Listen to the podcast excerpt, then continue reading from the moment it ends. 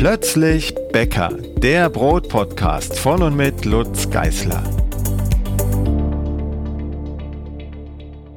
Ein herzliches Willkommen zur nächsten Podcast-Folge. Heute mit einem Gast, der als Hobbybäcker begonnen hat und mittlerweile einer der bekanntesten Quereinsteiger-Bäcker in Deutschland ist. Viele Medien, Rundfunkanstalten haben über ihn berichtet, egal ob das die ARD ist, viele Zeitschriften oder auch Pro7. Zu seiner Bekanntheit hat beigetragen, dass er ein sehr spezielles Bäckereikonzept fährt und dass er damit so einen Riesenerfolg gehabt hat und immer noch hat. Wir werden über all das reden, auch über seine Meinung zum Thema Meisterzwang und zur Bäckerausbildung. Herzlich willkommen, Sebastian Deuvel. Hallo, Sebastian. Ja, hallo Lutz. Wir reden heute über den Quereinstieg ins Bäckerhandwerk und über dein großes Projekt, die eigene Backstube zu verwirklichen. Viele Hörer werden dich kennen oder dich aus der Zeitung schon mal äh, gesehen haben, auf YouTube und sonst wo.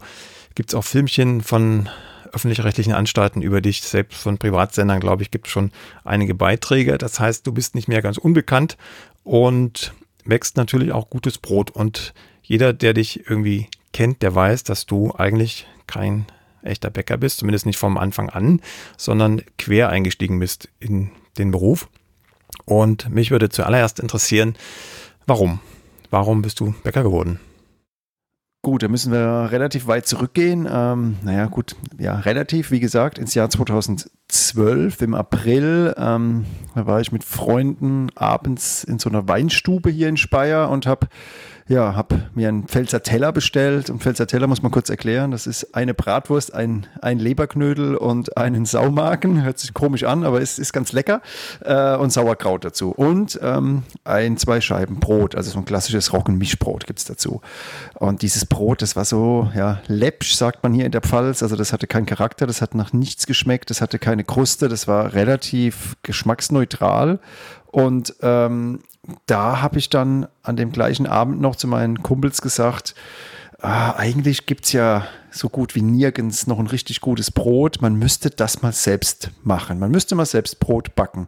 Und dann habe ich ja auf dem Heimweg im Auto habe ich dann gekrübelt und habe dann wir haben noch am selben Abend mich hingesetzt und habe recherchiert und habe ähm, ein bisschen gegoogelt und ja, damals gab es noch gar nicht so viel im Internet zum Thema Sauerteig und Brotbacken, aber ähm, ja, ich habe dann irgendwie ähm, angefangen und habe dann mich mit dem Brotbacken befasst und ja, hätte natürlich auch nicht gedacht, wo das alles mal enden wird heute, ähm, aber so hat es angefangen. Einfach, ich war frustriert über die Brotqualität, jetzt nicht nur in dieser Weinstube, sondern im Allgemeinen war das Brot, was man so kaufen konnte damals, nicht so das, was ja man erwartet hat oder was ich persönlich ja gewollt habe. Und so hat es angefangen, dass ich mit 2012 äh, im April meinen ersten Sauerteig gezüchtet habe und angefangen habe, für mich zu Hause Brot zu backen. Genau, das war der Ursprung. Also vor fast zehn Jahren. Aber sicherlich noch nicht mit dem Anspruch, äh, später mal Brot zu verkaufen, sondern wie du sagst, rein privat. Ähm, hat denn dein Brot, um mal den Schwenk gleich zu heute zu machen, dein Brot mittlerweile auch in die Gaststube gefunden, in der es so schlecht war? äh, nein, aber ähm, das hat andere Gründe. Also wenn ich jetzt das aktiv angehen würde, würde das vielleicht sogar funktionieren, weil das ist eine, eine gute Gaststube und, und ich gehe da immer noch gerne hin. Aber ähm, wenn ich ganz ehrlich sein soll, ich habe bis heute nicht so viele Gastronomen als Brotabnehmer, weil ich ähm, ja da gar nicht so scharf drauf bin, weil das gar nicht so gut passt zu, unseren, zu unserem Konzept, zu unseren Arbeitszeiten, Öffnungszeiten, ähm, so dass ich ja ein, zwei Gastronomen zwar habe, die kriegen unregelmäßig Brot von mir, aber ähm, ja, das ist eher die Ausnahme. Ähm, ja, damals war das nicht klar, wie, wo das mal enden wird. Und die, die Brotqualität am Anfang, die war natürlich noch nicht da, wo sie heute ist. Aber ich muss schon dazu sagen, ich bin ja von Haus aus bin ich Controller. Also ich habe ja früher mal BWL studiert und dann lange Zeit im Controlling gearbeitet. Ich bin schon so ein Zahlen, Daten, Faktenmensch. Und das weißt du selbst. Man muss gerade, wenn man ja ein gutes Brot backen will, dann doch vieles sehr genau nehmen. Ähm, und da habe ich schon relativ früh angefangen, mir Notizen zu machen und ähm, habe nur ein Brot gebacken und das immer und immer wieder und habe mir da immer wieder Sachen aufgeschrieben und ja, wie so ein kleines Tagebuch geführt. Mhm. Und das hat mir, glaube ich, geholfen, dass dann doch die Brotqualität relativ schnell ganz gut war. Ja, Was aber hast du wie gesagt, ähm, am Anfang ein Roggenmischbrot mit einem Mehlkochstück drin. Das Rezept war von dersauerteig.com. Mhm. Ähm, und danach äh, bin ich übergegangen zu einem 100% Roggenbrot. Aber wann ich diesen Switch vollzogen habe, weiß ich selbst nicht mehr. Ähm, wir beide haben uns ja auch schon sehr, sehr früh kennengelernt. Ich war ja auf einem deiner ersten Backkurse. Ja, genau. Ähm, ich weiß gar nicht, war es in Berlin oder in Ottendorf? In Ottendorf. Ottendorf in war das noch, ja, dann war es genau, der ganz frühe, ja ich glaube, es war dein erster offizieller. Du hattest mhm. vorher noch mal einen quasi zum, zum Test ähm, und das war dann, also dein, dein zweiter Backkurs, aber dein erster richtig offizieller. Und ich meine, das war Januar 2013, kann das sein? Das kann sein, ja. Genau. Und ähm, ja, das hat mich natürlich auch nochmal auf ein anderes Level gebracht und ähm, ja, von da an ging es dann Schritt für Schritt voran und irgendwann kam dann die Selbstständigkeit. Aber dazwischen drin ist schon noch einiges passiert, ja. Ja, was denn? Also was, was hat dich denn dazu verleitet äh, zu sagen, jetzt äh, habe ich genug vom Haushaltsofen, jetzt packe ich das mal in größerem Maßstab? Ähm, ja, also das waren verschiedene Faktoren. Ähm, zum einen habe ich natürlich festgestellt, dass ähm, die, die, die Kapazität im Haushaltsofen doch schnell begrenzt ist und dass ja vor allem Freunde, Bekannte, Arbeitskollegen immer wieder gefragt haben nach meinem Brot und gesagt haben, Mensch, back mir doch auch mal ein Brot, bring mir doch auch mal ein Brot mit und du weißt selbst, in so einen Haushaltsofen geht halt nicht so viel rein. Und dann habe ich mir damals so einen Mannsofen gekauft mit drei Herden. Also ähm, dieser, oh, wie heißt der denn, weiß ich gar nicht. Aber eine Backetage hat, glaube ich, 30 mal 40 Zentimeter, drei Herde übereinander. Mhm. Damals habe ich in der WG gewohnt mit einem Kumpel zusammen und ähm, dieser Mannsofen stand dann bei uns im Eingangsbereich. Also ja, man, wenn man die Tür reingekommen ist, gleich rechts stand der Ofen mitten im Flur und da konnte ich dann immerhin schon mal in dem Mannsofen sechs Brote backen, im Haushaltsofen ein, zwei Brote, also sieben, acht Brote war dann Maximum. Und das war in der, in der WG auch schon wirklich eine, eine, spezielle Sache. Ich formuliere es mal vorsichtig, wenn dann überall immer dieser Mehlstaub auf Arbeitsflächen und auf dem Boden liegt und der Mitbewohner und seine Freundin dann da jedes Mal äh, ja, das ertragen musste. ähm, naja, ganz so schlimm war es nicht. Er hat das Brot auch gerne gegessen, aber genau so hat es angefangen. So. Und dann ähm, habe ich verschiedene Kurse und Seminare auch besucht, unter anderem ja auch bei dir. Aber ähm, 2014 im Sommer habe ich in Weinheim an der Akademie des Deutschen Bäckerhandwerks ähm, einen Kurs belegt, der hieß Vor- und Sauerteige und habe damals das erste Mal dann mit einem großen Spiralkneter geknetet oder ja, habe über die Schulter geschaut, mhm. ähm, mit einem großen Ofen gebacken, äh, mit einem Abziehapparat. Und da war dann endgültig klar, ähm, ich hätte sehr, sehr gerne, also mein Traum war eine kleine Backstube, wie so eine Garage oder wie so, ja, einfach so eine Hobby-Backstube mit kleinem Ofen, ähm, Spiralkneter und so weiter. So.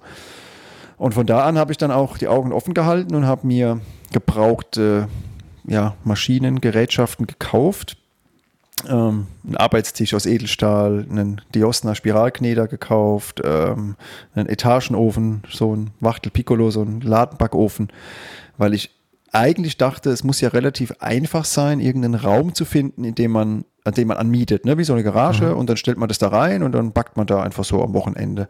Ähm, und da habe ich mir echt vieles auch angeschaut damals und habe festgestellt, an irgendeinem Punkt scheitert das Vorhaben entweder ist nicht genug Strom da oder es ist nicht genug oder überhaupt gar kein Wasser oder Abwasser da, also keine entsprechende Infrastruktur. Ähm, und dann habe ich festgestellt, oha, das wird gar nicht so einfach. Also ich bin da sehr naiv und blauäugig damals rangegangen, ähm, habe dann auch tatsächlich Ofen, Knetmaschine und Arbeitstisch bei meinen Eltern in der Garage geparkt. Das Auto musste eine Zeit lang auf der Straße stehen. Also äh, ich habe ja diesen Wachtelofen, genau, weiß ich noch, habe ich da reingestellt und dann musste das Auto raus. Dann habe ich meinen Eltern gesagt, ja, der Ofen steht jetzt hier so ein paar Tage, maximal zwei, drei Wochen, bis ich eine Räumlichkeit habe und dann ist der hier auch wieder weg. Und daraus wurden wirklich Monate. Also ähm, und dann hatte ich aber Glück, weil in dem Tennisverein, in dem ich Tennis spiele hier in Speyer, ähm, die haben das mitbekommen, der damalige Vorstand hat das mitbekommen, dass ich da Räumlichkeiten suche. Und der hat gesagt, ja du, wir haben doch hier diese Vereinsgaststätte und da ist im Sommer, ist da ganz normal, wenn da quasi ja, Tennisrunde stattfindet, ist da eine Bewirtschaftung, da gibt es dann Schnitzel, Pommes, Pizza, aber über Winter von Oktober bis April stehen die Räume leer und sind ungenutzt. Und hat er mich gefragt, ja, wenn du möchtest, kannst du doch die Räume über Winter anmieten, stellst deine Sachen da rein, dann kannst du da drin backen. Und das war genial, weil da war, ähm, da war alles gegeben, weil das ja eine Gastronomie mhm, ja. ist am Ende. Ne? Da gibt es ähm, ein Spülbecken, eine Spülmaschine, Wasser, Abwasser, da ist alles gefliest, ist alles abgenommen vom Amt. Ähm, da ist Starkstrom da, weil die über Sommer ab und zu mal so einen Flammkuchen da auf der Terrasse machen. Also da war alles da. Und dann gesagt, getan, habe ich da im Oktober mein Zeug reingestellt und habe dann immer gebacken am Wochenende. Immer samstags gebacken. Montag bis Freitags hatte ich ähm, meinen Bürojob und bin ganz normal ins Büro gegangen und Samstag habe ich dann immer so meine Backtage gemacht. Ja, einfach weil ich da Lust drauf hatte. Ja, und so hat es angefangen. Dann habe ich dann einen E-Mail-Verteiler gehabt und habe dann ähm, im Prinzip ja meine Freunde, Bekannte informiert, dass ich das samstags backe und habe reingeschrieben, ähm, ich backe dann da so bis 14, 15 Uhr und danach könnt ihr gerne kommen und könnt die Sachen abholen und da steht dann so eine Trinkgeldkasse, da könnt ihr dann was reinschmeißen und ich kann euch nicht garantieren, dass man es essen kann oder dass es gut wird, aber ähm, ja, ähm, ihr, ihr dürft gerne kommen. Und dann hat das so angefangen. Und der E-Mail-Verteiler waren am Anfang 20, 25 Leute und dann hat sich das richtig rumgesprochen in Speyer, wie so ein Lauffeuer. Oh, da backt einer Sauerteigbrot, da musste mal hin. Da habe ich dann E-Mails bekommen, dass, dass sie dann auch gerne in diesen Brotclub da aufgenommen werden wollen. Äh, und am Ende waren dann, nach wenigen Wochen, waren dann schon 100 Leute in dem Verteiler drin und es wurde immer mehr. Ja, so hat es angefangen. Ja. ja. und damals ja dann offenbar noch in, in einem Graubereich, würde ich es mal nennen. Ja. Ähm, ja. Also weder, weder offiziell ähm, bei der Handwerkskammer gemeldet, noch äh, warst du ja Bäcker, du warst ja, wie gesagt, Controller, hast du gesagt. Ähm, wann, wann fiel es dir denn auf, dass du da irgendwas tun musst, behördlicherseits, wenn du das weitertreiben willst und es schien ja zu wachsen? Ähm, beziehungsweise hat dich jemand darauf hingewiesen oder gab es da irgendeinen ähm, Punkt, wo du gesagt hast, oh, jetzt muss ich aber aufpassen, jetzt muss ich das Ganze vielleicht mal ganz offiziell angehen? Ja, genau. Also ähm, ich hatte damals ja noch gar nicht so die Idee mit der Selbstständigkeit. Ähm, wie gesagt, das war mehr so meine Hobby-Backstube, um einfach so Sachen auszuprobieren und rauszukommen aus der WG und einfach mit anständigem Equipment da zu backen. So. Ähm, natürlich war mir schon klar, es gibt den Meisterzwang und du musst ein Bäckermeister sein, um Brot zu verkaufen. Deswegen, das war ganz klar eine Grauzone und ähm, ja, ähm, das, das Thema, da steht ein Sparschwein und jetzt könnt ihr was reinwerfen, ne, war, war schon natürlich ein bisschen haarig, kann man, kann man schon so sagen. Aber ähm, ich habe damals schon mitbekommen, und das war ein reiner Zufall, dass es die Möglichkeit gibt einer Sachkundeprüfung, also eines Quereinstiegs. Ähm, ich sage deswegen, das war Zufall, weil ich schon ein paar Wochen zuvor mit der Handwerkskammer gesprochen habe und da war ganz klar die Aussage, nein, du musst Meister sein, wenn du Brot verkaufen willst oder einen einstellen. Und dann kam halt meine Gegenfrage, okay, kann ich den dann quasi als, als Mini-Chopper auf 450 Euro Basis einstellen? Nein, der muss mindestens 20 Stunden pro Woche da sein, arbeiten. Also der mhm. muss Betriebsleiter sein. Und dann habe ich das Vorhaben, oder ja, war ich erstmal enttäuscht und habe das wieder so ein Stück weit als unrealistisch angesehen, jemals die Brote auch wirklich verkaufen zu dürfen bis ich dann irgendwie online dann doch über diesen Paragraph 8 ähm, gestoßen bin, der Handwerksordnung. Das war aber wirklich Zufall, ähm, dass es doch die Möglichkeit wohl gibt, ähm, ja, eine Ausnahmegenehmigung zu bekommen. Und dann bin ich nochmal zur Handwerkskammer und habe sie quasi mit, der, mit den eigenen Gesetzen konfrontiert. Und äh, dann auf einmal ist was passiert. Ja, also dann bin ich auch zu dem Abteilungsleiter der Handwerksrolle gegangen, weil ja, der, der, der erste Sachbearbeiter, der war da anscheinend nicht so ganz firm äh, in den eigenen Gesetzen und der, der, der Abteilungsleiter, der war da offen und hat mir dann signalisiert, ja, es sieht da einen Weg, dass ich die Sachkundeprüfung machen kann.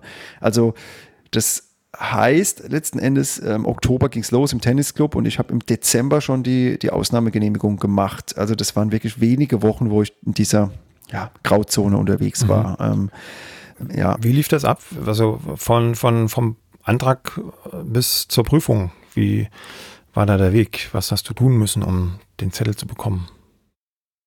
Ähm, Erstmal, ähm, ja, viel Information einholen, also in Form von einem Gespräch mit dem ähm, äh, ja, Abteilungsleiter von der Handwerksrolle, ähm, von der Handwerkskammer, ähm, weil es war schier unmöglich, irgendwo Informationen herzubekommen, weil wenn man damals gegoogelt hat, Quereinstieg im Bäckerhandwerk, ähm, Heute ist das anders. Da gibt es ein paar Beispiele, wo man mal hinschreiben kann und mal fragen kann, wie hast du das gemacht? Und da war das so, ich war eigentlich auf, auf die Handwerkskammer angewiesen, was die mir sagen. Und das war aber auch ganz okay, muss ich sagen. Da, da, das war ein, ein, guter Austausch. Und ähm, da ging es erstmal darum, was will ich später machen? Und dann haben wir relativ schnell die Produkte eingegrenzt. Also ich habe die Ausnahmegenehmigung dann auch nur bekommen für Brot und Kleingebäck. Ähm, also nicht für, keine Ahnung, äh, Torten oder, oder Kuchen oder so. Ja. Ähm, Aber es ist ja schon ein relativ breites Spektrum, würde ich sagen. Ne? ja, das, das ist ein breites Spektrum, das stimmt. Also bei mir stand sogar auf der Handwerkskarte damals drauf, Kleingebäcke unterschiedlicher Teige und Formen. Ähm, das war schon gut. Ja. Weil das öffnet ja auch ein bisschen Tür und Tor für Plunder, Blätterteig. Ne? Mhm. Ne? Ist ja auch ein Kleingebäck ja. unterschiedlicher Teige und Formen. Ähm, mittlerweile weiß ich aus Gesprächen mit vielen anderen Quereinsteigern, Hobbybäckern, die gerne gründen würden. Jede Handwerkskammer legt das unterschiedlich aus. Ich habe gerade jetzt vor kurzem mit jemandem gesprochen, der auch zugelassen ist zu einer Sachkundeprüfung. Ähm, der muss das komplette Bäckerhandwerk abbilden und wird in, im kompletten Handwerk geprüft. Der muss da einen Sandkuchen machen, eine Torte machen, Biskuitböden machen. Also ganz merkwürdig. Ähm, ja, wie gesagt, das hängt ein bisschen ab von, der, von dem ähm, Sachbearbeiter bei der Handwerkskammer, ist meine Erfahrung, wie er diese, ja, diesen Quereinstieg, ähm, wie er den interpretiert und, und, und, und auslegt. Ähm, und bei mir war es aber so, durch das Gespräch mit demjenigen von der Handwerkskammer, dem ich gesagt habe, ich will auch eigentlich nur Brot backen, das ist meine Leidenschaft, ähm, haben wir das dann relativ schnell eingegrenzt. Und dann ging es weiter, dass ich einen Antrag ausfüllen musste und musste da auch reinschreiben, ganz genau, was ich später mal vorhabe. Ähm, und da habe ich ja noch reingeschrieben, und das war ja auch Stand der Dinge, dass ich das wirklich nur nebenher im Nebenerwerb machen möchte. Ähm, ich, damals war die Selbstständigkeit noch gar kein Thema. Es ging um diesen Tennisclub oder um diese Hobbybackstube, um da rauszukommen aus der Grauzone, dass ich da wirklich sagen kann, ich verkaufe samstags da mein Brot. So. Ähm, das war damals der Antrag, Nebenerwerb. Und mh, hm, vielleicht hatte ich deswegen ein bisschen mehr Glück als manch andere und dann wurde diesem Antrag stattgegeben. Und dann habe ich einen Termin bekommen ähm, im Dezember, ich glaube es war der 14.12.2014 war dann die Prüfung ähm, beim Bäckerinnungsverband Südwest in Weiterstadt, genau, weiß ich noch genau. Und da habe ich dann, ich glaube es waren sieben Stunden, habe ich Zeit gehabt. Und in den sieben Stunden musste ich dann Brot und Brötchen backen ich meine, es waren drei unterschiedliche Sorten Brot und drei unterschiedliche Sorten Brötchen. Genau. Und so war das. Und dann habe ich bestanden und dann im Januar, am 7. Januar 2015 die Eintragung bekommen in die Handwerksrolle als Bäcker beschränkt auf Brot und Kleingebäck. Genau. Das war eine reine Praxisprüfung oder gab es auch einen Theorieanteil? Das war bei mir nur eine reine Praxis. Ähm, wie gesagt, ich habe auch von anderen gehört, manche werden auch in Theorie geprüft. Mhm, bei genau, mir war es eine reine Praxis. So, ja. Ich habe mich auch vorbereitet auf Theorie, habe auch gedacht, dass da vielleicht noch was kommt, aber da kam bis heute nichts, nein. ja, jetzt kommt auch nichts mehr, vermutlich. vermutlich ja, nicht. War eine reine Praxis, ja, war eine reine Praxis. Und ich habe damals schon puristisch gebacken, also ich habe gesagt, entweder äh, ich bestehe das so, wie ich mir das vorstelle, oder halt nicht. Also die Brötchen habe ich gebacken mit Schweineschmalz und mit äh, Vorteigen und ich weiß noch, das war ein Rezept vom Brotdoc damals, ähm, Saatenbrötchen irgendwie. Also es war es war einfach so, wie ich damals schon gebacken habe. Und ähm, der Prüfer war sogar ganz angetan, hat gesagt, hier, als er gesehen hat, ich mache Schweineschmalz in die Brötchen, ja, der macht es noch wie früher. Und ähm, ja, das war, war ganz, ganz, ganz cool eigentlich. Und ja, aber ich musste alles hinbringen, das weiß ich noch. Das war auch ganz interessant. Also selbst Teigschaber, ähm, Schüsseln, alles musste ich mitbringen. Ähm, ich durfte nichts verwenden von dort, weil man quasi wohl geschaut hat, ähm, ja, wie arbeitet der so, der, der Hobbybäcker? Ne? Hat der überhaupt das entsprechende Werkzeug? Also ähm, ja, einfach von, von, von A bis Z hat man mir da so ein bisschen auf die Finger geguckt und mhm. zwischendrin wurden mir schon auch Fragen gestellt, um zu gucken, ob, ob, ob ich das verstehe, was ich da mache. Aber es gab, gab keine Theorieprüfung, nein. Okay, Schein in der Hand, relativ breit gefasstes Spektrum war damit erlaubt zu backen. Wie bist du denn dann vom Tennisclub in die Welt geraten? Mit deinem Brot.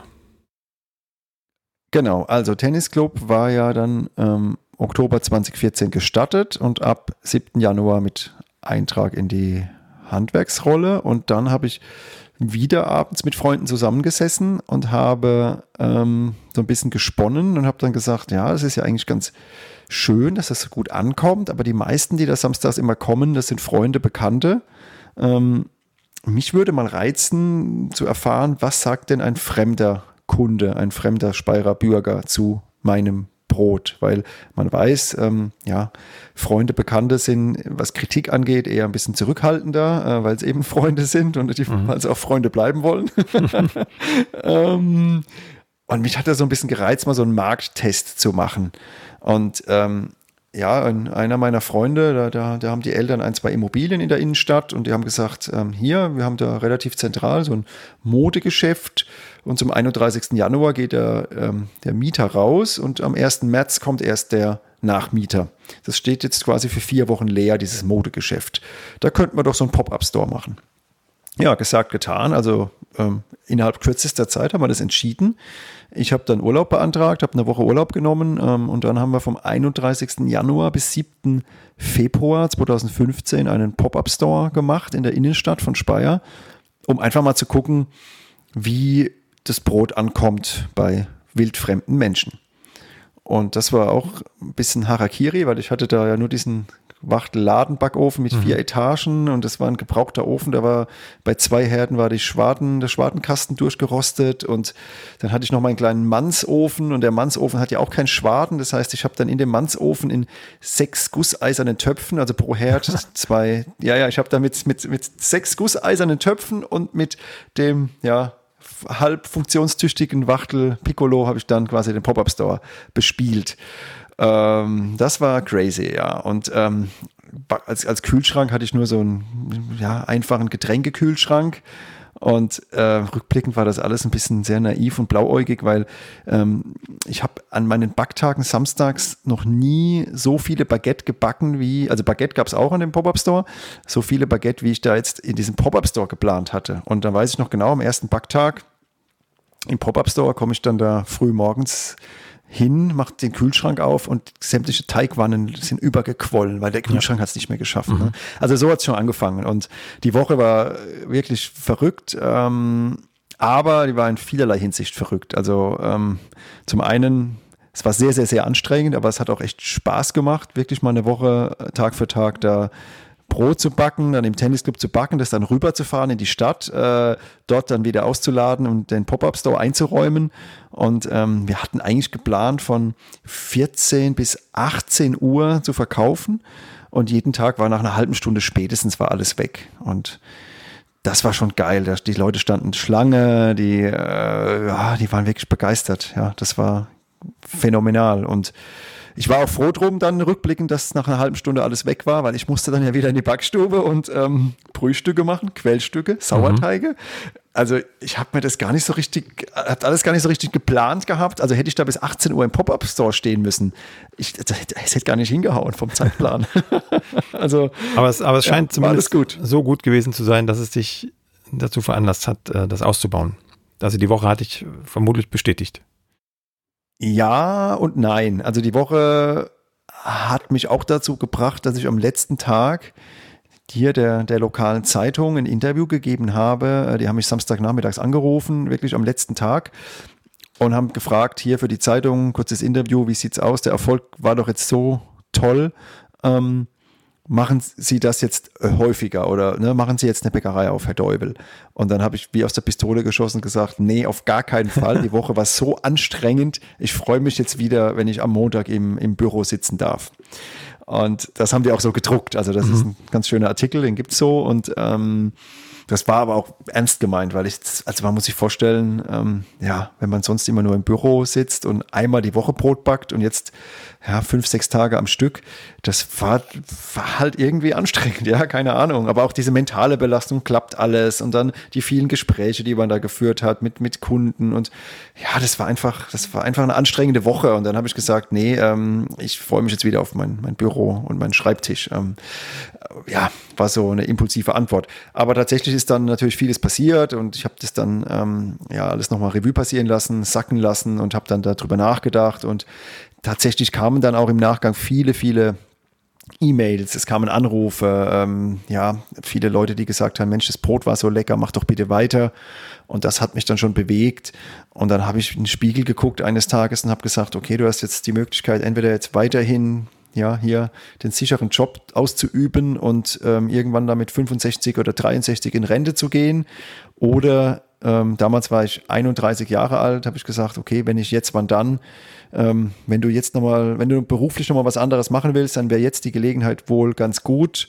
Und dann habe ich das auch so entschieden aus dem Bauch heraus und habe dann gekündigt zum 30.06.2015, genau, ohne einen Plan zu haben tatsächlich. Also man merkt, ich mache immer gerne den zweiten Schritt vom ersten. Ne? Ähm, also ich hatte keinen Plan, ich hatte, ich hatte keine Location, äh, nee, also ich, ich habe aus dem Tennisclub heraus gekündigt, genau, zum 30.06.2015. Ja, und ich wusste einfach, ich habe da Bock drauf und wenn nicht jetzt, wann dann? Und ich brauche auch manchmal so einen kleinen Arschtritt. Also ich muss mich dann selbst so ein bisschen dazu zwingen. Also ne, wenn ich mich selbst vor vollendete Tatsachen stelle, ist das besser, als wenn ich quasi so das ständig vor mir herschiebe und ja, müsste, könnte man machen. Manchmal braucht es einfach so ein, so ein einschneidendes Erlebnis und das habe ich mir selbst beschert, indem ich dann gekündigt habe. Genau. Ja, super. In der, in der Rückschau hat es nicht geschadet, ne? War die gute Entscheidung. Ja, war eine gute Entscheidung. Also mein alter Job war schon auch gut, alles gut, hatte tolles Umfeld, tolle Kollegen, alles gut, aber äh, meine Leidenschaft hat sich dann gezeigt, ist doch was anderes und nee, also habe es nicht eine Sekunde bereut, aber natürlich, klar, muss man auch sagen, ähm, es gibt hin und wieder auch Tage, da ist es so, dass man abends äh, ja, auch mal sehr platt ist. Und ähm, ja, Selbstständigkeit hat nicht nur Sonnenseiten, muss man auch ganz klar sagen. Also Angestellten-Dasein und geregeltes Arbeitsleben, geregelten Urlaub hat, also ist, ist schon auch wertvoll, ja. Ja, ich denke ich auch manchmal zurück an diese Zeit. ja, aber äh, gut. Ähm, ist so und, und äh, alles in allem habe ich es nicht bereut, genau. Und ja, dann kam ja noch einiges danach. Also ja, was kam denn damals dann? auch nicht gedacht. Du hast dich äh, dir selber in den Hintern getreten und irgendwie kam es dann zu einem Laden. Genau, also wie damals schon, als ich gedacht habe, kann doch nicht so schwer sein, eine Garage zu finden, um da hobbymäßig ein bisschen zu backen, habe ich dann auch gedacht, kann doch nicht so schwer sein, eine Location zu finden, ähm, um dann eine Bäckerei, eine kleine Bäckerei zu betreiben. Aber dann war der erste 7.2015 und ich war quasi arbeitslos ähm, und musste dann erstmal gucken, wie ich klarkomme. Hat mich dann erstmal zu so einem Existenzgründerseminar angemeldet, um ein bisschen Zeit zu gewinnen.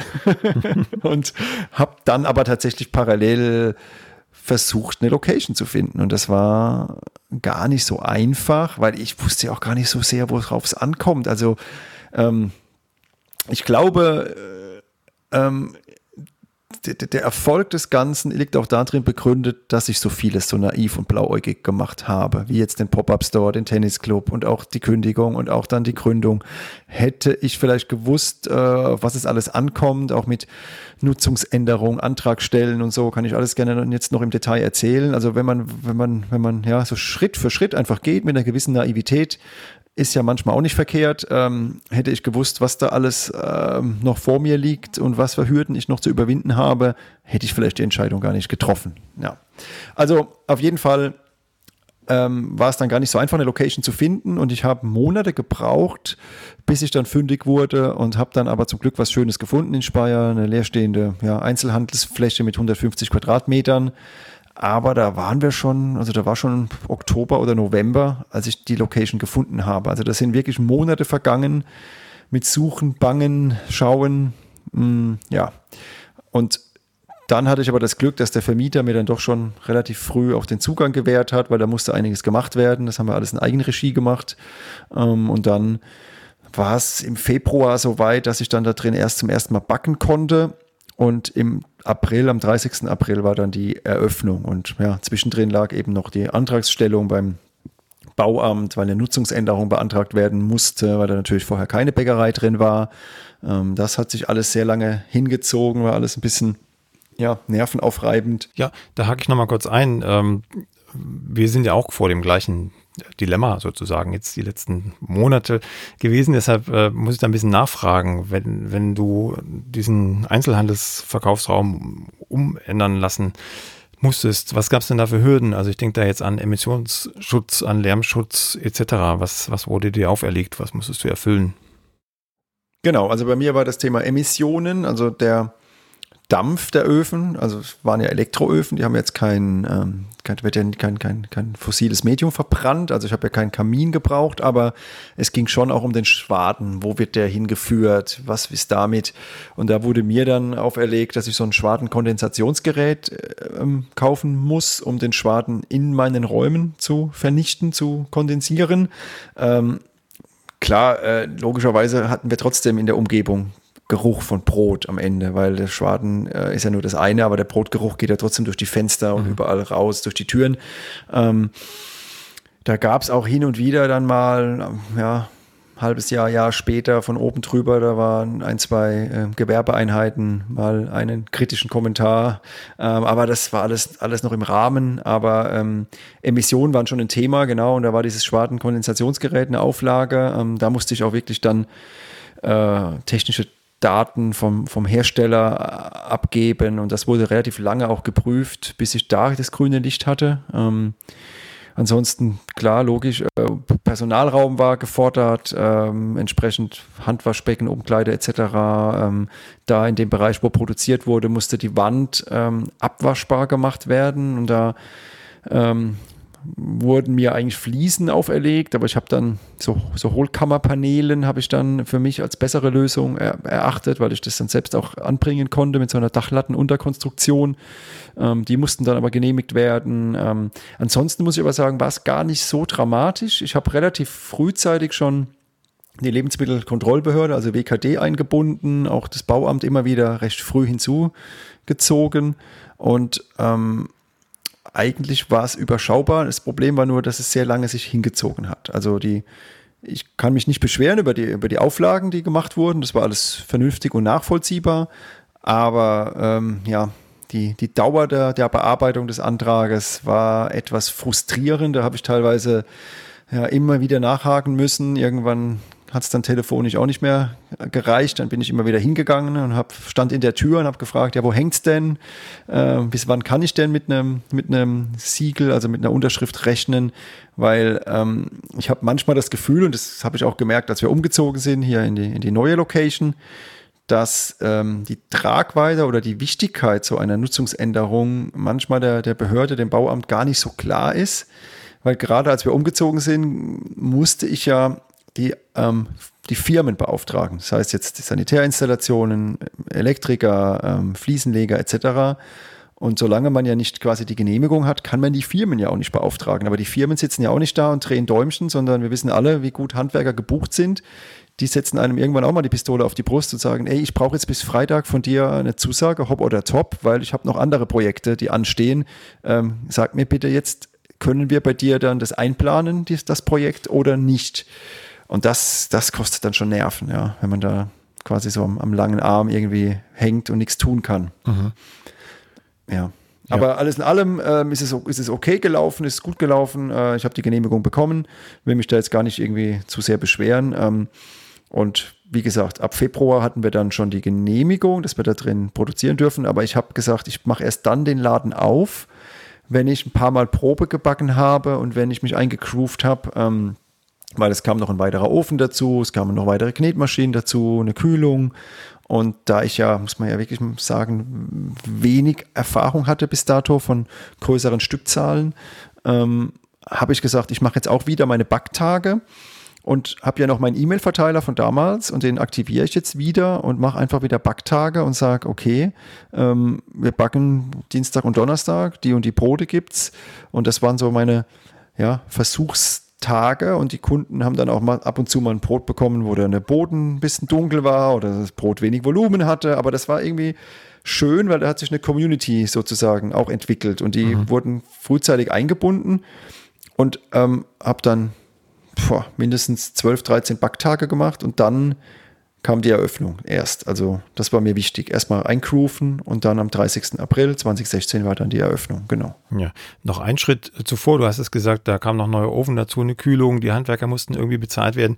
Wie bist du mit der Finanzierung umgegangen? Das hat man ja wahrscheinlich nicht alles gleich äh, in der Hosentasche, was da an Geld erstmal nötig ist, um die Location auch anzumieten ne, und umzubauen und, und auszustatten. Ja, also ich muss sagen, ähm, durch das, dass ich sehr vieles gebraucht gekauft habe und auch ähm, versucht habe, so viel wie möglich in Eigenregie zu machen ähm, und ähm, wirklich fast kein Geld verwendet habe für Ladenbau, ähm, habe ich alles bis dato aus eigenen Mitteln stemmen können. Also ich musste kein Darlehen aufnehmen, ähm, weil ich einfach ja über die Jahre mir einiges angespart habe. Aber das ist auch wirklich dann am Ende fast alles draufgegangen, weil alles teurer wurde und dies noch, das noch. Und also ich habe da richtig, ja, ich habe so eine Excel-Tabelle geführt ne, als Controller und habe da auch wirklich, wenn ich ins Bauhaus gegangen bin und habe 30 Schrauben gekauft, das habe ich alles da reingeschrieben. Das war alles sehr akribisch. Und als ich dann irgendwann mal den Strich drunter gezogen habe, war ich selbst überrascht, wie sich dieser Kleinkram auch zusammenleppert. Also ich habe ja. da schon ganz gut Geld in die Hand genommen, aber ähm, hatte das Glück, dass ich ein bisschen was gespart hatte aus meinem alten Job und musste kein Darlehen aufnehmen und hatte da nicht so den Druck. Ähm, ja, ich hatte ja damals viel Zeit, wirklich viel Zeit, vor allem von Juli bis äh, ja, Dezember letzten Endes ähm, 2015, also als ich gekündigt habe, hatte ich ja wirklich viel Zeit. Da bin ich rumgefahren zu verschiedenen Bäckereien, habe mir vieles angeschaut und habe dann echt für kleines Geld mir auch vieles zusammengekauft. Also der, ähm, der eine Ofen, der Wachtel Piccolo vom Tennisclub, der ist mit umgezogen, aber dann habe ich mir noch einen Wachtel Piccolo gekauft, einen doppelt breiten, auch mit vier Herden. Den habe ich von dem Bäcker, ich glaube, für 2800 Euro oder so echt sehr günstig bekommen. Und der war noch echt okay, der hat ganz gut gebacken noch. Dann die Ostner Spiralkneder irgendwie von dem Bäcker, der kurz vor der Insolvenz stand, auch für kleines Geld und, und, und. Also ich bin dann aber überall rumgefahren. Ich war in mhm. Meckenheim bei Bonn, ich war in Nürnberg, Karlsruhe. Also ich habe viele Bäckereien abgeklappert oder auch Bäckereimaschinenhändler und habe wirklich für kleines Geld mir die Sachen gekauft. Ähm, und auch was das Ladenbau angeht, habe ich mit Ikea-Regalen, mit einer alten Werkbank, ähm, mit Freunden zusammen, habe ich da irgendwie einen Laden hingezimmert. Also ich habe in Ladenbau 1000 Euro investiert, das war's. Mhm. Und deswegen war das mit den, mit den Finanzen machbar. Ähm, und ich habe mich da jetzt nicht zu sehr verschuldet, weil ich auch nicht wusste, äh, macht es mir Spaß, kann ich das, klappt das? Ähm, wird das nach einem halben Jahr auch noch funktionieren, weil das Konzept war ja ein sehr, sehr ähm, ja, innovatives, will ich mal sagen, mit den Öffnungs- und, und Zeiten und mit dem Sortiment. Nur vier Tage die Woche, nur nachmittags, nur Brot. Das war ja bis dato fast Neuland. Ähm, und da habe ich gesagt, ich will jetzt erstmal schauen, ob es läuft und angenommen wird. Und wenn ich dann die ersten Euros verdient habe, dann investiere ich nach und nach in neuere Maschinen und anderes Equipment. Genau. Gut, das heißt, Bäckerei eröffnet. Ansturm, kann ich mich noch erinnern, war riesig. Äh, das, was man auf Fotos gesehen hat in, in Presseartikeln, immer lange. Schlangen, noch vor Corona. ähm, ja. Lange Schlangen vor der Bäckerei. Und es riss, glaube ich, auch nicht ab. Also es blieb, blieb äh, der Ansturm. Ja, also es war, also dass das, dass das so einschlägt, das war mir nicht klar. Ähm, ich weiß noch, wir haben in der ersten Woche haben wir relativ, also wirklich irgendeinen so Karton genommen und ein Edding und Ausverkauf drauf geschrieben und das Schild dann immer rausgestellt. Also wir haben, wir waren nicht vorbereitet, dass das so kommt. Ähm, wir, das heißt, ne, angefangen, das noch zur Erklärung, haben wir zu dritt meine Mutter im Verkauf, die war da gerade so im, im Frühruhestand, die hatte Zeit, die war dann jeden Tag im Verkauf. Mm, der Daniel und ich in der Backstube und der Daniel, das ist ein Bäckermeister, ähm, der aber auch über den, über den zweiten Weg zum Backen gekommen ist. Das ist ein gelernter Bankkaufmann, der war dann auch noch im Investmentbanking und hat dann aber eine klassische Ausbildung noch gemacht ähm, als Bäcker und auch noch den Meistertitel hinten dran gehängt. Und der war dann äh, mit mir vom ersten Tag an in der Backstube. Äh, den habe ich auch mal kennengelernt und habe ihn da auf das Vorhaben angesprochen und dann war er ganz, ganz Feuer und Flamme, hatte da richtig Lust drauf und das war auch mein Vorteil, weil ich hätte ja niemals ähm, ja, die Menge auch stemmen können. Äh, also der Daniel hat ja die Fingergriffe, weil er eine Ausbildung gemacht hat, besser drauf gehabt. Der war schneller im Umgang mit Teig. Ja. Und so haben wir uns auch aufgeteilt, eigentlich, dass ich dann eher der, der zuarbeitende Tag, äh, ähm, Teil am Tisch war und eher den Ofen gemacht habe und er war einfach viel schneller einfach am, am Teig und, und so haben wir uns da aufgeteilt, die Mutter im Verkauf, aber ich war auch mit im Verkauf am Anfang und dann war es tatsächlich so, wie du es gerade gesagt hast, ähm, die ersten Wochen, ja, gar Monate waren wir immer ausverkauft, Riesenschlangen. Es war irgendwie ein bisschen, bisschen verrückt, ja. Ähm, das war so nicht zu erwarten. Ja, ich meine, was natürlich hinzugekommen ist, wir hatten vom ersten Tag an eine hohe Aufmerksamkeit äh, bei Presse, Medien, Funk, Fernsehen, weil das Konzept ja so neu war. Ja? Der Quereinsteiger ähm, schmeißt seinen Beruf hin, der Controller irgendwie schmeißt seinen Job hin, macht eine Bäckerei auf, die nur Dienstag bis Freitag aufhat, nur nachmittags von 15.30 bis 18 Uhr und nur vier Sorten Brot am Tag. Ja, das ist ja, das ist ja fast schon, das ist ja eine Frechheit. und ähm, ja, und dann kamen halt äh, nach und nach ähm, die Radiosender, Fernsehsender zu uns, äh, die öffentlich-rechtlichen, aber später dann auch die privaten Sender und das hat uns immer wieder äh, befeuert und immer wieder ja, so einen Push gegeben, der lange angehalten hat, ja. Und ja, das, das war natürlich schon äh, beeindruckend, muss ich schon auch sagen. Aber ähm, hat auch natürlich dazu geführt, dass wir gerade am Anfang, wow, das war schon es war schon alles auf, auf, auf, auf, ja, auf Kante genäht, alles, weil wir waren, wir hatten gar nicht so die Zeit, uns da so richtig einzugrooven. Wir haben einfach nur geguckt, dass wir funktionieren, dass wir produzieren, dass die Qualität passt. Ähm, und ich war heilfroh, dass wir diese Probebacktage da hatten. Also ja. wirklich, weil ja, das hätte uns sonst das Genick gebrochen. Also wir waren von heute auf morgen waren wir wirklich nur noch am, am Rödeln und machen und tun. Und dann habe ich kurze Zeit später auch schon einen Bäcker eingestellt und später nochmal jemanden. Also es ging, ging sehr schnell rasant nach vorne, ja. Mhm. Äh, weil du gerade den Daniel auch erwähnt hast, das heißt, äh, mit Eröffnung wäre es eigentlich auch möglich gewesen, dass du ganz viele andere Dinge bäckst, die nicht auf deinem Zettel der Ausnahmegenehmigung standen. Ja, genau. Also der Daniel war ja Bäckermeister und mhm. das heißt, war, ist es immer noch. Aber das war nie meine, meine, meine Idee. Also ich habe schon immer ähm, fürs Brot gebrannt, ähm, fürs puristische Sauerteigbrot, daher ja auch der Name. Und genau, deswegen habe ich das nie verfolgt. Ich meine, gut, wenn man jetzt mal ein bisschen in, den, in, die, in die Gegenwart springt, aktuell backen wir freitags immer Burgerbrötchen und Schokobrioche und jetzt aktuell auch Spritzgebäck und Panettone. Also wir haben uns schon ein bisschen entfernt von diesem nur Brot-Konzept, aber ähm, alles noch überschaubar. Also ja, es ist alles noch sehr, sehr überschaubar. Ähm, genau. Aber wie gesagt, das, das mit Daniel, das war gut so, aber ähm, es ähm, war jetzt nicht so, dass ich jetzt ähm, in, in, Versuchung gekommen bin, aufgrund seines Bäckermeistertitels dann auch andere Produkte zu machen. Mhm. Man muss ja auch ganz klar und offen sagen, ich habe ja ähm, 90 Prozent meiner Hobby-Bäcker-Tätigkeit mit Brot ähm, ja, verbracht. Das heißt, ich habe hin und wieder mal Brötchen gebacken, hin und wieder mal was Süßes gebacken, auch mal was mit Lauge gebacken, ja, aber ich bin immer wieder beim Brot hängen geblieben. Das heißt, ich hatte ja nicht mal die, das Know-how oder die, die Expertise, um jetzt zu sagen, ähm, ich mache jetzt andere Produkte. Ähm, hatte ich ja nicht. Also mhm. habe ich das gemacht, was ich konnte oder wo ich dachte, ich bin ganz gut drin ähm, und das war Brot. Ja. Nochmal zurück zur Ausnahmegenehmigung. Ich habe noch irgendwo im Kopf, dass du äh, eine Zeit lang zumindest damit geliebäugelt hast, auch den Meister zu machen. Ich weiß es aber gerade nicht mehr, ob es dazu gekommen ist oder ansatzweise wenigstens. Vielleicht kannst du da nochmal ein Wort zu sagen. Genau, da kam es dann dazu tatsächlich. Ähm, 2017 hatte ich Besuch von ähm, einem ähm, Schulleiter von der Meisterschule. Ähm, und dann haben wir so ein bisschen darüber gesprochen auch und ich habe aber gleich gesagt, ja, nee, Meister kommt gar nicht in Frage, weil ich bin ja nicht mal Bäckergeselle, ähm, da kriege ich ja gar keine Zulassung. Und dann hat er gesagt, ja, mal gucken, ähm, vielleicht gibt es da ja doch eine Möglichkeit, wenn man da mal mit der Handwerkskammer spricht und ähm, ja, und dann habe ich tatsächlich ein paar Wochen später eine Rückmeldung gekriegt und ähm, durfte mich dann anmelden auf der Meisterschule in Karlsruhe. Ähm, als Quereinsteiger, der noch nicht mal einen Gesellenbrief hat. Ja, ähm, und, und das, das war für mich damals, also ich, total ungeplant. Also ich hatte den Gedanken überhaupt nicht. Das kam einfach nur durch diesen, dieses Gespräch mit dem Schulleiter, der mich besucht hatte. Und da haben wir so drüber ja, gequatscht.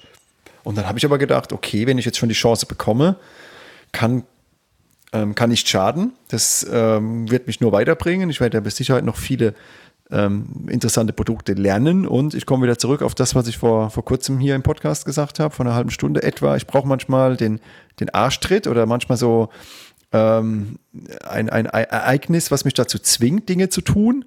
Weil natürlich gibt es schon viele, viele Produkte äh, in, der, in der Bäckereiwelt, die spannend sind. Blätterteig, Blunder, ähm, ja, diese ganzen Laugengeschichten. Ähm, und da dachte ich mir, das ist doch wunderbar, dann werde ich quasi gezwungen, mich damit zu befassen. Und dann habe ich mich angemeldet, genau, und habe dann berufsbegleitend die Meisterschule besucht und deswegen auch Karlsruhe, weil das eine der wenigen Schulen ist, die das quasi in Teilzeit macht oder anbietet, weil ich hatte ja meinen Betrieb und musste ja ähm, die Brotpuristen leiten und führen. Es wäre gar nicht denkbar gewesen, dass ich da rausgehe und in eine Meisterschule in Vollzeit gehe. Aber das hat gut gepasst, weil das waren zwei Tage die Woche, immer Montag und Dienstagnachmittag in Karlsruhe und dann habe ich da Teil 1 und 2 gemacht, weil Teil 3 und 4 wurde anerkannt, weil ich ja eben schon, ja, ich bin ja Diplom-Betriebswirt, das heißt, ich musste den kaufmännischen Teil nicht mehr machen und den ADA-Schein, also diesen Ausbilder, diese Ausbildereignungsprüfung musste ich auch nicht mehr machen, weil ich das auch schon während des Studiums gemacht habe. Und so kam es dann, dass ich dann 2018 im April den Bäckermeistertitel abgelegt und auch bestanden habe. Genau. Ja, ja dann äh, kommen wir vielleicht mal gleich äh, zu einem abwegigen Thema, was jetzt äh, dein, dein Werdegang angeht, aber das interessiert mich jetzt einfach, äh, weil es mich eben auch schon ein paar Jahre beschäftigt. Wie würdest du denn die Ausbildungsqualität einschätzen, was die Meisterschule angeht? Die, die normale Berufsschule kann ich dich jetzt nicht fragen, die hast du nicht durchlaufen, aber die Meisterschule, also Gutes, Schlechtes, zu verbesserndes. Ähm, ähm ich höre raus, du hast da auch schon eine eigene Meinung. Also ich habe zumindest ein paar Erfahrungen und äh, kenne auch einige äh, Menschen, die das auch durch, durchlaufen haben. Also ich sammle sozusagen erstmal die Informationen und schaue, okay. ob sich was bestätigt oder nicht. ähm, ja, also wir, wir, können ja offen sprechen, ne? wir sind ja unter uns. ähm, ähm, also es war tatsächlich so, dass ich mega motiviert war und habe hab mich wirklich darauf gefreut, habe hab mir irgendwie einen neuen Rucksack gekauft, einen, äh, einen, Ordner angelegt. Also ich war wirklich so, dass ich dachte, oh, wie cool, ähm, so als, als der totale Quereinsteiger darfst du da jetzt auf die Meisterschule und ich habe da wirklich mich total drauf gefreut. Und leider, leider war ich aber nach wenigen Wochen schon total desillusioniert, traurig, geknickt, weil ich schnell gemerkt habe, oh hoppla, Erwartungshaltung und Realität läuft doch ein bisschen auseinander. Oh, das war, das war schade. Also ähm, ich habe gemerkt, das ist ja nur eine Vorbereitungsschule auf die Meisterprüfung und das, was in der Meisterprüfung abgefragt wird, das passt nicht, deckt sich nicht mit dem, wie ich mir vorstelle, wie Lebensmittel hergestellt werden. Ähm, das das habe ich relativ schnell gemerkt und das, das war aber nicht nur auch in der Praxis so, auch in der Theorie war das so, dass wir da teilweise Sachen auswendig lernen mussten. Da stand ich überhaupt nicht hinten dran. Ja, ähm, ich, ich, weiß noch, wir haben auch noch diskutiert, das typische Thema Sauerteig. Ne? Im Lehrbuch steht halt drin, dass man einen Drei-Stufen-Sauerteig braucht, um Brote ohne Hefezusatz zu backen. Das mhm. steht da drin. Wenn man einen Stufen-Sauerteig verwendet, muss man Hefe zusetzen. Und das habe ich dann mit dem Fachlehrer diskutiert und irgendwann habe ich es dann aber aufgegeben und habe gedacht, okay, es bringt nichts. Also wenn die Frage kommt in der Meisterprüfung, schreibe ich das halt so hin, ähm, dass man beim Einstufen-Sauerteig Hefe zusetzen muss. Das ist Stand der, der Dinge im Lehrbuch und das ist das, was geprüft wird. Ähm, dass das natürlich totaler Quatsch ist und dass es wir hier in, in Speyer äh, schon Jahre anders machen und du weißt es, es, es funktioniert auch anders. Ja. Ähm, ähm, das, das, das wollte keiner so richtig hören. Äh, ich weiß noch, da habe ich hitzig diskutiert mit dem, mit dem Lehrer. Ich habe sogar gesagt, kommen Sie nach Speyer und wir backen gemeinsam und gucken Sie sich das an. Und oh, das war so mein, mein einschneidendes Erlebnis, Thema Sauerteig. Ähm, das war frustrierend. Ich war auch frustriert, weil wir Sauerteig nur so am Rande behandelt haben. Ich habe gedacht, wir züchten da mal selbst den Sauerteig, wir gehen da mal in die Tiefe. Das war alles nicht der Fall. Ähm, ja, das war alles ein bisschen. Ich will, Ach ja, ich will jetzt auch nicht irgendwie da allzu zu abwertend reden, aber es ist, ähm, es ist schon so gewesen, äh, auch bis heute, ich war da nicht so richtig stolz drauf, ich bin da nicht so stolz drauf, deswegen erfährst du das auch so gut wie nirgends. Ich laufe jetzt nicht draußen rum und sage, ich bin hier der stolze Bäckermeister, mhm. weil eben ganz, ganz viel, was da äh, gelehrt wurde oder in der praktischen Prüfung geprüft wurde, sich nicht mit dem deckt, wie ich denke, dass Backwaren hergestellt werden sollten. Und ja, ich weiß noch, dass ich auch in Praxisunterricht mal diskutiert habe, weil wir mit Margarine touriert haben. Ähm, und das war eben nicht die Margarine äh, ja, ohne irgendwas drin, sondern wenn man da mal auf den Karton geguckt hat, da waren irgendwelche Zusätze drin und wenn man die mal pur probiert hat, das hat fürchterlich geschmeckt und dann hat aber der Fachlehrer noch gesagt, ähm, so sinngemäß, ähm, ja, macht euch nicht den Stress mit Butter zu turieren, der Kunde schmeckt doch eh keinen Unterschied. Oha. Und das, ja, und das war irgendwie alles so, wo ich dachte, oh Mann. Und ähm, ich habe damals schon das Gespräch gesucht mit der Schulleitung. Ich habe damals ähm, ja, verschiedenste Gespräche geführt. Ich habe damals meine, meinen Unmut geäußert. Ich habe Verbesserungsvorschläge gebracht. Aber ich glaube, in, in der Zwischenzeit ist ein bisschen was passiert im Nachgang, weil ähm, wir haben da ganz schön, also wir sage ich deswegen, weil ich habe damals Tamara dort kennengelernt, meine Lebensgefährtin. Äh, wir machen ja mittlerweile hier zusammen die Brotpuristen mhm. und ich habe sie auf der Meisterschule kennengelernt. Wir haben damals ganz schön Bambule gemacht und haben Verschiedenes versucht anzustoßen, aber auch wirklich konstruktiv. Wir haben Ideen eingebracht. Es ist nicht so, dass wir da nur gemeckert haben und gesagt haben, ähm, gefällt uns nicht, sondern wir haben Ideen gehabt. Ähm, wir haben auch versucht, unsere Mitschüler da so ein bisschen denen einfach auch einen anderen Blick zu geben, weil, weil, weil die tun mir auch ein Stück weit leid. Die geben da viel Geld aus für die Schule, die investieren da Zeit und lernen dann, dass man beim Einstufen sauber Hefe zusetzen muss. Also das kann es halt nicht sein, ja. Und ähm, da, genau, konnten wir uns manchmal nicht zurückhalten, haben dann doch uns ja entsprechend geäußert. Ja, und deswegen ähm, war, war okay. Ich bin tatsächlich auch ein kleines Stück, Stückchen stolz drauf, die, die, die, die Prüfung dann auch bestanden zu haben, weil ich habe die komplett puristisch gebacken. Also mhm. Brötchen ohne Backmittel, äh, Lauge tatsächlich nach dem Rezept von dir. ja, mit, mit, einem, mit einem kleinen Anteil Roggen-ASG drin, Schweineschmalz drin. Ähm, die Brote komplett hefefrei gebacken und das war, war verrückt, weil die praktische Prüfung war im Februar, da war es richtig kalt in den, in den Räumen in der Backstube. Die Brote sind und sind nicht aufgegangen. Ähm, ich musste irgendwie den Hauptteig mit 50 Grad heißem Wasser schütten, um überhaupt auf eine Teigtemperatur zu kommen. Also das war Harakiri.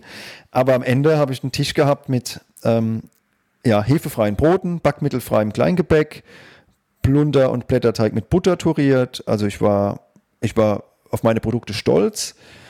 Aber ja, leider hatte ich das auch das Gefühl, äh, genau, ich habe beim, beim, bei den Hefegebäcken, beim Hefezopf habe ich Gelbweizen genommen für die Farbe. Also ich habe mir mhm. da schon Gedanken gemacht. Am Ende wurde es leider nicht so honoriert, weil ja, ja, klar war das Volumen dann nicht so da bei den Brötchen und es war natürlich vielleicht nicht das, was in das Prüfungsschema gepasst hat.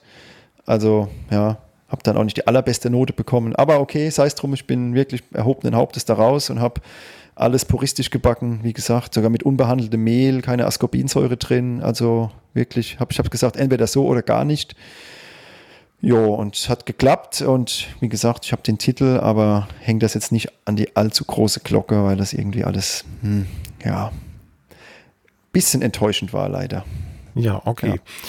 Ich sagte jetzt erstmal nichts zu, aber äh, Einsatz sei erlaubt. Ähm, es bestätigt all das, was ich bisher auch gehört habe aus anderen Schulen. Wieso willst, willst du nichts sagen dazu? Okay. naja, willst du die ähm, Objektivität es, es, es, es, es, wird, es wird oder hat schon gegeben, je nachdem, wann, wann wir diese Folge hier ausstrahlen, äh, noch eine Folge geben mit der Geschichte zu unserer kleinen Bäckerei, die im Entstehen ist. Und da kommt das definitiv aufs Tableau. Aber ähm, ähm, ähm, wie, ist, wie ist deine Wahrnehmung? Ändert, tut sich da was? Ändert sich da was? Ist das, ist das jetzt, ist das, wird das präsenter, dass man da vielleicht mal ein bisschen hm, an der Qualitätsschraube drehen sollte? Ähm, ich glaube nicht. Also ich glaube, du okay. kannst, du kannst äh, nur über den Weg gehen, dass du die Prüfungsordnung änderst. Und mhm. das geht aber meines Wissens nur über die Innungen mhm. und Handwerkskammer. Das heißt, das wäre jetzt meine nächste Frage gewesen, äh, ob, ob du denn mit deinem Betrieb äh, in der Innung aktiv bist und sozusagen von hinten durch die Brust versuchst, irgendwas zu ändern? Nein, ich bin nicht in der Innung. Ähm, ja, also ich habe ja mittlerweile viele Kontakte zu, zu Bäckern, auch ähm, also ganz breit, ganz in alle Richtungen. Also den kleinen Handwerksbäcker mit einer Filiale, die, die größeren Bäcker mit, mit 30, 40 Filialen und ähm, das ist immer, das ist immer super, super spannend, sich da auszutauschen. Und ich habe auch das Gefühl, in den individuellen Gesprächen, ähm, eigentlich geht es allen irgendwo ähnlich. Irgendwie sind alle so ein bisschen in so einem luftleeren Raum und alle sagen, ja, man müsste mal an der Qualität was ändern. Und die meisten sind aber ja in Innungen aktiv. Ähm, und, und da habe ich das Gefühl, ähm, das ist irgendwie nicht der richtige Weg. Und wenn man dann mit Bäckern redet, die teilweise auch in der Prüfungskommission sind oder auch wirklich ähm, an, an, Stellen sind in Erinnerung, die was ähm, verändern könnten, hört man trotzdem immer wieder nur Klagen, wie schwierig das ist, Kampf gegen Windmühlen, da was zu verändern, ist schwierig, ähm, obwohl vereinzelt wirklich der, der Wille da ist von den einzelnen Personen, ähm, sind die auch teilweise frustriert und sagen, diese ganzen Strukturen, Innung, Handwerkskammer, das ist alles sehr behäbig, das ist schwer, da jetzt substanziell was anzupacken und zu ändern. Und, und ich weiß einfach, ich würde da, äh, also ich bin ein anderer Typ Mensch, ich würde da sehr, sehr schnell anecken und entweder mir gar keine Freunde machen. Äh, mir würde es auch gesundheitlich, glaube ich, nicht gut tun, wenn ich in diesen Strukturen mich bewegen würde. Das mhm. hört sich jetzt krass an, aber ich bin nicht so der Typ, der da hm. also ich bin immer eher gerne interessiert an einem großen Wurf und würde eher sagen, bevor wir jetzt da die Prüfungsordnung von 1993 hernehmen und da im Detail gucken, wo können wir da was äh, kleine Mosaiksteinchen verändern, würde ich sagen, wir zerreißen die jetzt einmal und fangen von null an und, und, und, und machen einen großen Wurf. Ja, so. bin ich sofort bei ähm, dir. Machen wir. Genau. Und, und deswegen, äh, ja, also ich habe ja die letzten fünf, fünfeinhalb Jahre auch bestimmt mir nicht überall Freunde gemacht, weil ich manchmal meine Meinung auch zu dem Thema sage und auch schon mal in einem Fernsehbeitrag war von, der, von einem öffentlichen rechtlichen Sender, wo es eben genau darum ging. Da war ich ja undercover auf der Südback und habe dann. Mhm, habe ich gesehen, ähm, ja. Genau. Und da gab es natürlich dann auch aus der Bäckerwelt natürlich ein bisschen Aufschrei und Nestbeschmutzer. Was, was, was macht er denn da und wie kann das denn sein? Aber ich glaube, manchmal braucht es auch mal so ein bisschen, hm, ja, äh, einen Aufschrei oder mal so wirklich ein, den, den, größeren Wurf, um was zu bewegen. Dieses, dieses Kleinteilige ähm, von innen heraus glaube ich, führt nicht zum Ziel. So, ähm, jetzt kann man mir vorwerfen, und es wird auch teilweise getan, ja, dann trotzdem geh doch in die Innungen und, und versuch doch was und mach doch was, aber ähm, ja, passt nicht zu mir und, und, und, und ich habe das Gefühl, man kann gerade in der jetzigen Zeit, wo man ja auch über soziale Medien viel Reichweite bekommt, kann man auch gut von außen Druck ausüben und versuchen, indem man vielleicht die eigenen Dinge vor der eigenen Haustür richtig macht und aber auch auf Missstände hinweist, andere in entsprechenden Positionen da vielleicht zum Umdenken zu bringen. Das ist eher so meine, meine Idee ja. von dem Ganzen. Ja. Sehe ich ähnlich. Da wäre die Frage, wie siehst du denn das Quereinsteigertum? Bemerkst du eine höhere Nachfrage bei dir als, als Vorbild quasi und äh, siehst auch kleinere Bäckereien aufpoppen in anderen Städten und Orten, die nach einem ähnlichen Prinzip backen? Also es ist sozusagen eine ganz kleine Revolution von unten, die sich dann vielleicht auch irgendwann mal in Prüfungsordnungen und Innungsstrukturen niederschlagen könnte? Genau, also das sehe ich und das sehe ich mit Freude.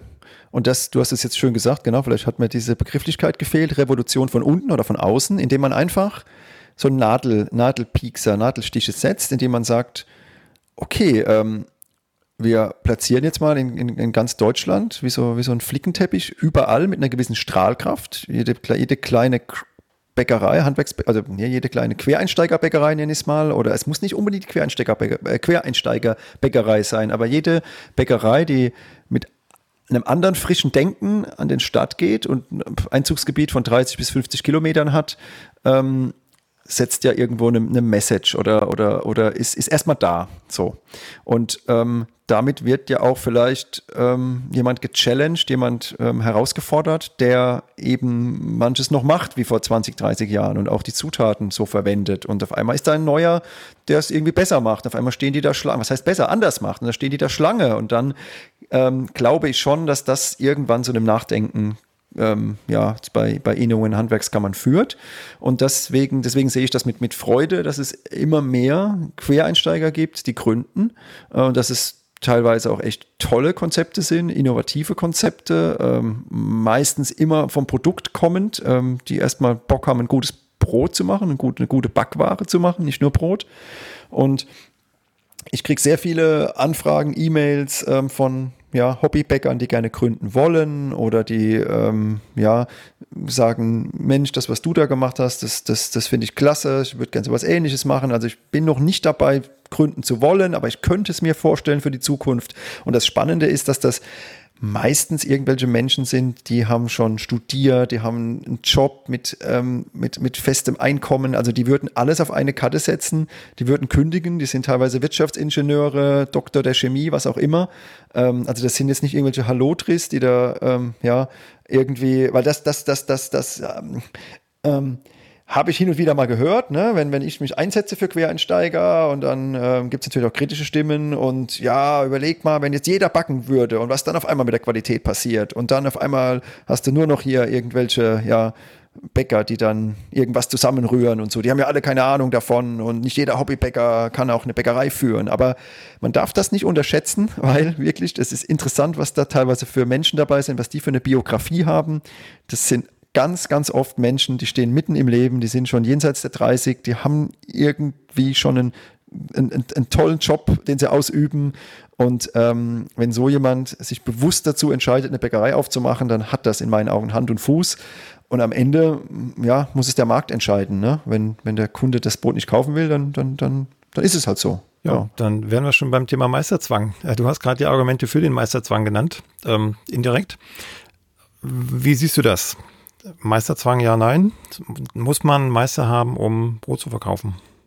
Ähm, nee, da habe ich eine ganz, ganz klare Meinung. Ähm, ich bin überhaupt kein Freund vom Meisterzwang im Bäckerhandwerk. Ich sage immer dazu im Bäckerhandwerk. Das mhm. muss ich jetzt hier auch nochmal einleitend sagen, weil ich bin da einmal auch mal angeeckt mit jemandem, der dann mich missverstanden hat und gesagt hat, ah, du willst ja, also ein anderes Handwerk und da hat mich jemand genau falsch verstanden und hat gesagt, ja, hier, du willst ja den Meister abschaffen. Und sage ich, nein, Moment, langsam. Also erstmal will ich gar nichts abschaffen, ich habe nur eine mhm. Meinung. Ähm, und Punkt zwei, ähm, ich sage ganz konkret, im Bäckerhandwerk glaube ich, dass, oder bin ich der festen Meinung, dass der Meisterzwang äh, dem Bäckerhandwerk nicht gut tut. Ähm, so, kann ich auch gleich erklären. Aber ich sage auch ganz klar, es gibt Gewerke, äh, da geht es da geht's wirklich um, um, um, um äh, ja, Tätigkeiten, die ich als Kunde nicht beurteilen kann, ob die anständig ausgeführt sind, im Bereich der Elektrik beispielsweise, Sanitärinstallationen auch. Also ähm, es muss ja, die Steckdose muss sauber verdrahtet sein, dass ich da keinen Schlag bekomme, wenn ich da äh, ja, ein Kabel reinstecke.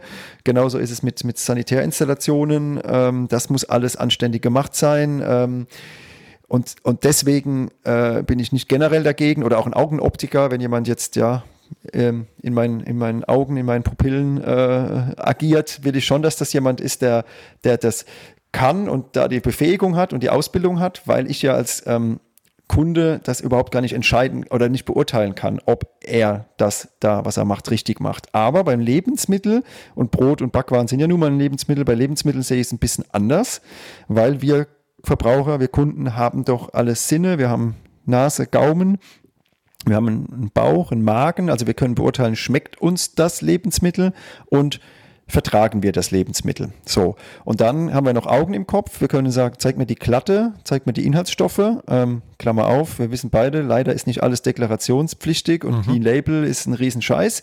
Klammer zu.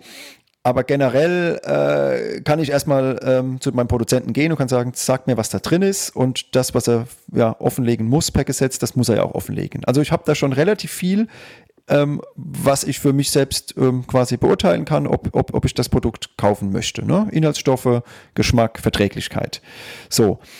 Ähm, jetzt ist es natürlich so, ähm, Bäckerei ist schon immer ein Handwerk und deswegen ist es ja quasi äh, ja, meisterpflichtig, weil es eben der HWK, der Handwerkskammer, unterliegt. Was ich nicht so ganz verstehe, ist ja, dass man eine Pizzeria aufmachen darf, man darf ein Restaurant aufmachen, man darf Speiseeis herstellen, man darf Bier brauen, man darf Wein, man darf ne, Wein anbauen, also mhm. Wein herstellen. Äh, man darf das alles auch machen und das unterliegt alles nicht der Handwerkskammer und somit nicht dem Meister, also ist kein Handwerk, äh, ja, und deswegen darf auch jemand, der keinen Meistertitel hat, darf Bier brauen oder Speiseeis herstellen. Und das verstehe ich halt einfach nicht. Das muss mir mal jemand erklären, warum das so ist. Und ähm, ich glaube aber auch, wenn man eben gerade mal die genannten ähm, ja, Lebensmittelzweige sich anschaut, was bei den Kaffeeröstern auch passiert ist, ähm, das darf man ja auch ohne Meistertitel. Ähm, da ist viel passiert die letzten Jahre, diese Third Wave-Bewegung. Bei den Bierbrauern ist viel passiert. Da gibt es viele Craft-Bier-Brauereien, so kleinere ja, Garagenbrauereien. Ja. Ähm, dass das alles ähm, gerade in der aktuellen Zeit, in der modernen Welt, in der wir leben, ähm, eine schöne Entwicklung ist, wenn man da sagt, man lässt diese Quereinsteiger, die sich wo auch immer ihr Wissen angeeignet haben, einfach, man lässt die mitspielen, man lässt die auf, auf, in den Markt eintreten. Da passieren tolle, innovative Dinge. Es kann nur besser werden ähm, und dem gegenüber steht dann aber halt, ja, ähm, dass in der Bäckereiwelt daran festgehalten wird und wir haben jedes Jahr drei bis 400 Betriebsschließungen in den letzten zehn Jahren 60 Prozent weniger Azubis. Also ja, das Handwerk fährt so ein bisschen vor die Wand und innovative Konzepte sehe ich nicht so wirklich und ich glaube, die Quereinsteiger wären aber diejenigen, die da was Gutes bewegen könnten. Ja, ich sehe das ähnlich. Die, die wollen, dürfen nicht und die, die eigentlich nicht wollen, die äh, müssen dürfen. Ne? Also wenn müssen, man so in die, in die ersten Klassen der Berufsschulen schaut, da sind, glaube ich, mehrheitlich 16-Jährige dabei, die das tun, weil sie sonst nichts anderes finden. Das ist mein Eindruck. Und da kommt natürlich am Ende in, im Regelfall nicht der Bäcker raus, den wir uns wünschen. Ja, ja, ja, ja, ja, äh, ja. Es, es, es, hört sich krass an, aber ich sehe es wie du. Also, ja, irgendwie ist es ja ein bisschen, hm, ich versuche die ganze Zeit zu überlegen, wer hört das denn jetzt alles da draußen, ne, diesen Podcast. Und, und äh, du und ich, wir sind ja da jetzt mittlerweile so tief auch in diesen Themen drin und du hast ja auch mega viel Austausch mit anderen Bäckern und, und oder auch mit vielen Hobbybäckern, noch, noch tausendfach mehr als ich das habe. Ähm, ich habe ja selbst eine Auszubildende jetzt seit diesem Jahr und habe auch Kontakt zu anderen Bäckern und irgendwie hat man so das Gefühl, ähm, ja, also wir beide reden da jetzt drüber, aber äh, weißt du, was manchmal, was ich mir denke, was manchmal so fehlt, es fehlt irgendwie so eine schlagkräftige Vereinigung, ähm, wo man einfach mal, weißt du, es gibt die Innungen, es gibt die Handwerkskammer, ähm, Zentralverband und so weiter, die sind organisiert, aber wo sind denn die anderen organisiert? Ne? Was ist denn mit den ganzen verrückten Hobbybäckern und wie kann man die denn alle mal zusammenbringen? Das, ja, das, das Problem, so das Problem, tra trag, äh, es ist tragisch, es ist das, tragisch. Das Problem ist, glaube ich, bei, also auch, auch die ganzen Quereinsteigerbäckereien, die es ja mittlerweile gibt, ähm, die mit Sonder Genehmigung bzw. Ausnahmeprüfungen oder, oder selbst die normale Ausbildung durchlaufen haben. Das sind alles ganz kleine Bäckereien. Da sind vielleicht ein, zwei Leute im Betrieb und die haben gar nicht die Chance oder die Zeit, äh, sich zu organisieren oder auch mal in die Innung zu gehen. Ne? Das wäre, wie gesagt, auch ein Weg, ähm, wenn, wenn alle kleinen Bäckereien jemanden in die Innung schicken, dann haben die auch irgendwann ähm, die Mehrheit da drin. Aber das Problem ist, sie, sie haben nicht die Kapazität. Ne? Eine große Bäckerei, die kann natürlich mal irgendwen abstellen oder auch mal in, in Prüfungsausschuss äh, jemanden senden, dann läuft der Betrieb weiter. Aber wenn man allein bäckt oder mhm. zu zweit, zu dritt, dann ist das schon schwieriger. Es gibt ja eine Vereinigung, ja. die Freien Bäcker, die ja. Seit Jahren schon den Versuch machen, die sind mal aus dieser Slow Baking Bewegung entstanden, den Versuch machen, die ich nenne es mal die, die guten Bäcker, die so ein bisschen über den Tellerrand schauen, zu vereinigen, egal ob jetzt bio, konventionell oder irgendwelche anderen ähm, Bereiche. Aber auch das ist schwer. Ne? Die haben, ich weiß nicht mehr genau, also 40, 50 Mitglieder und davon nicht wirklich alle aktiv. Ähm, und das ist natürlich nur ein Bruchteil der guten Bäckereien, die es eigentlich gibt. Mhm. Das ist das Problem an der Sache. Ja, also ja, ja, ja. Ich kenne die auch, habe mich da auch schon mit befasst. Hm, ja, ja. Also wie du schon sagst, diese Quereinsteiger, die sind ja, die sind ja, die, die, die, die, meisten gründen ja auf der grünen Wiese. Die gründen ja wirklich aus einer, aus einer Überzeugung heraus, ein gutes Brot backen zu wollen. Mhm. Und ähm, die, wenn die schon hören, natürlich, das sind ja auch andere, das sind ja Typen, das sind ja so Start-up-Menschen, ja. Und wenn die natürlich hören, sie müssen irgendwo einem Verband beitreten, also es müsste was Ungezwungenes, es müsste was, ja. es müsste was sein, keine Ahnung, irgendeine Plattform ohne, ohne Zwang, wo man die Leute bündelt. Weil ich ne, erlebe das immer wieder, ich kriege so viele Mails, ne, Sebastian, wie hast du das gemacht mit dem Quereinstieg? Ich will was ähnliches machen.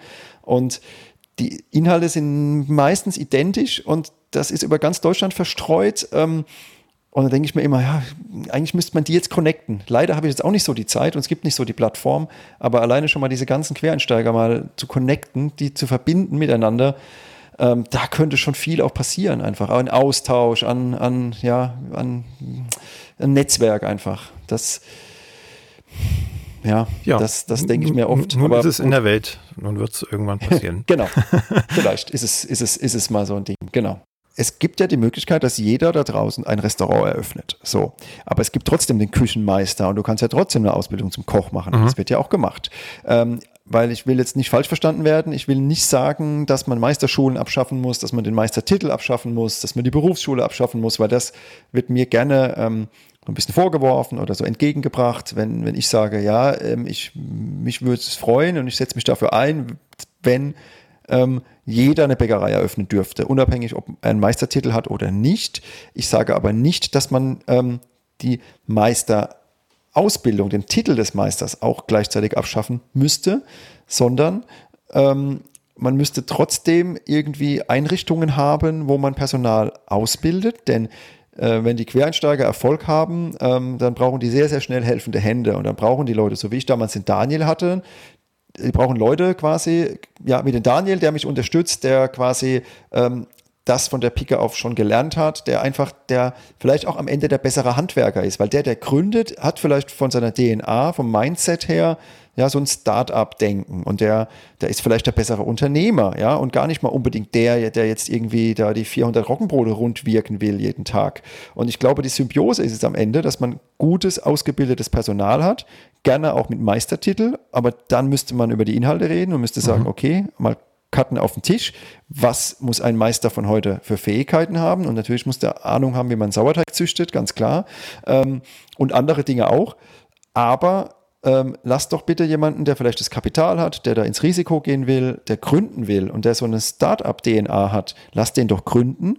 Und wenn der dann Personal benötigt, dann braucht er einen guten Meister oder guten Gesellen einfach ähm, als, als angestellten Mitarbeiter.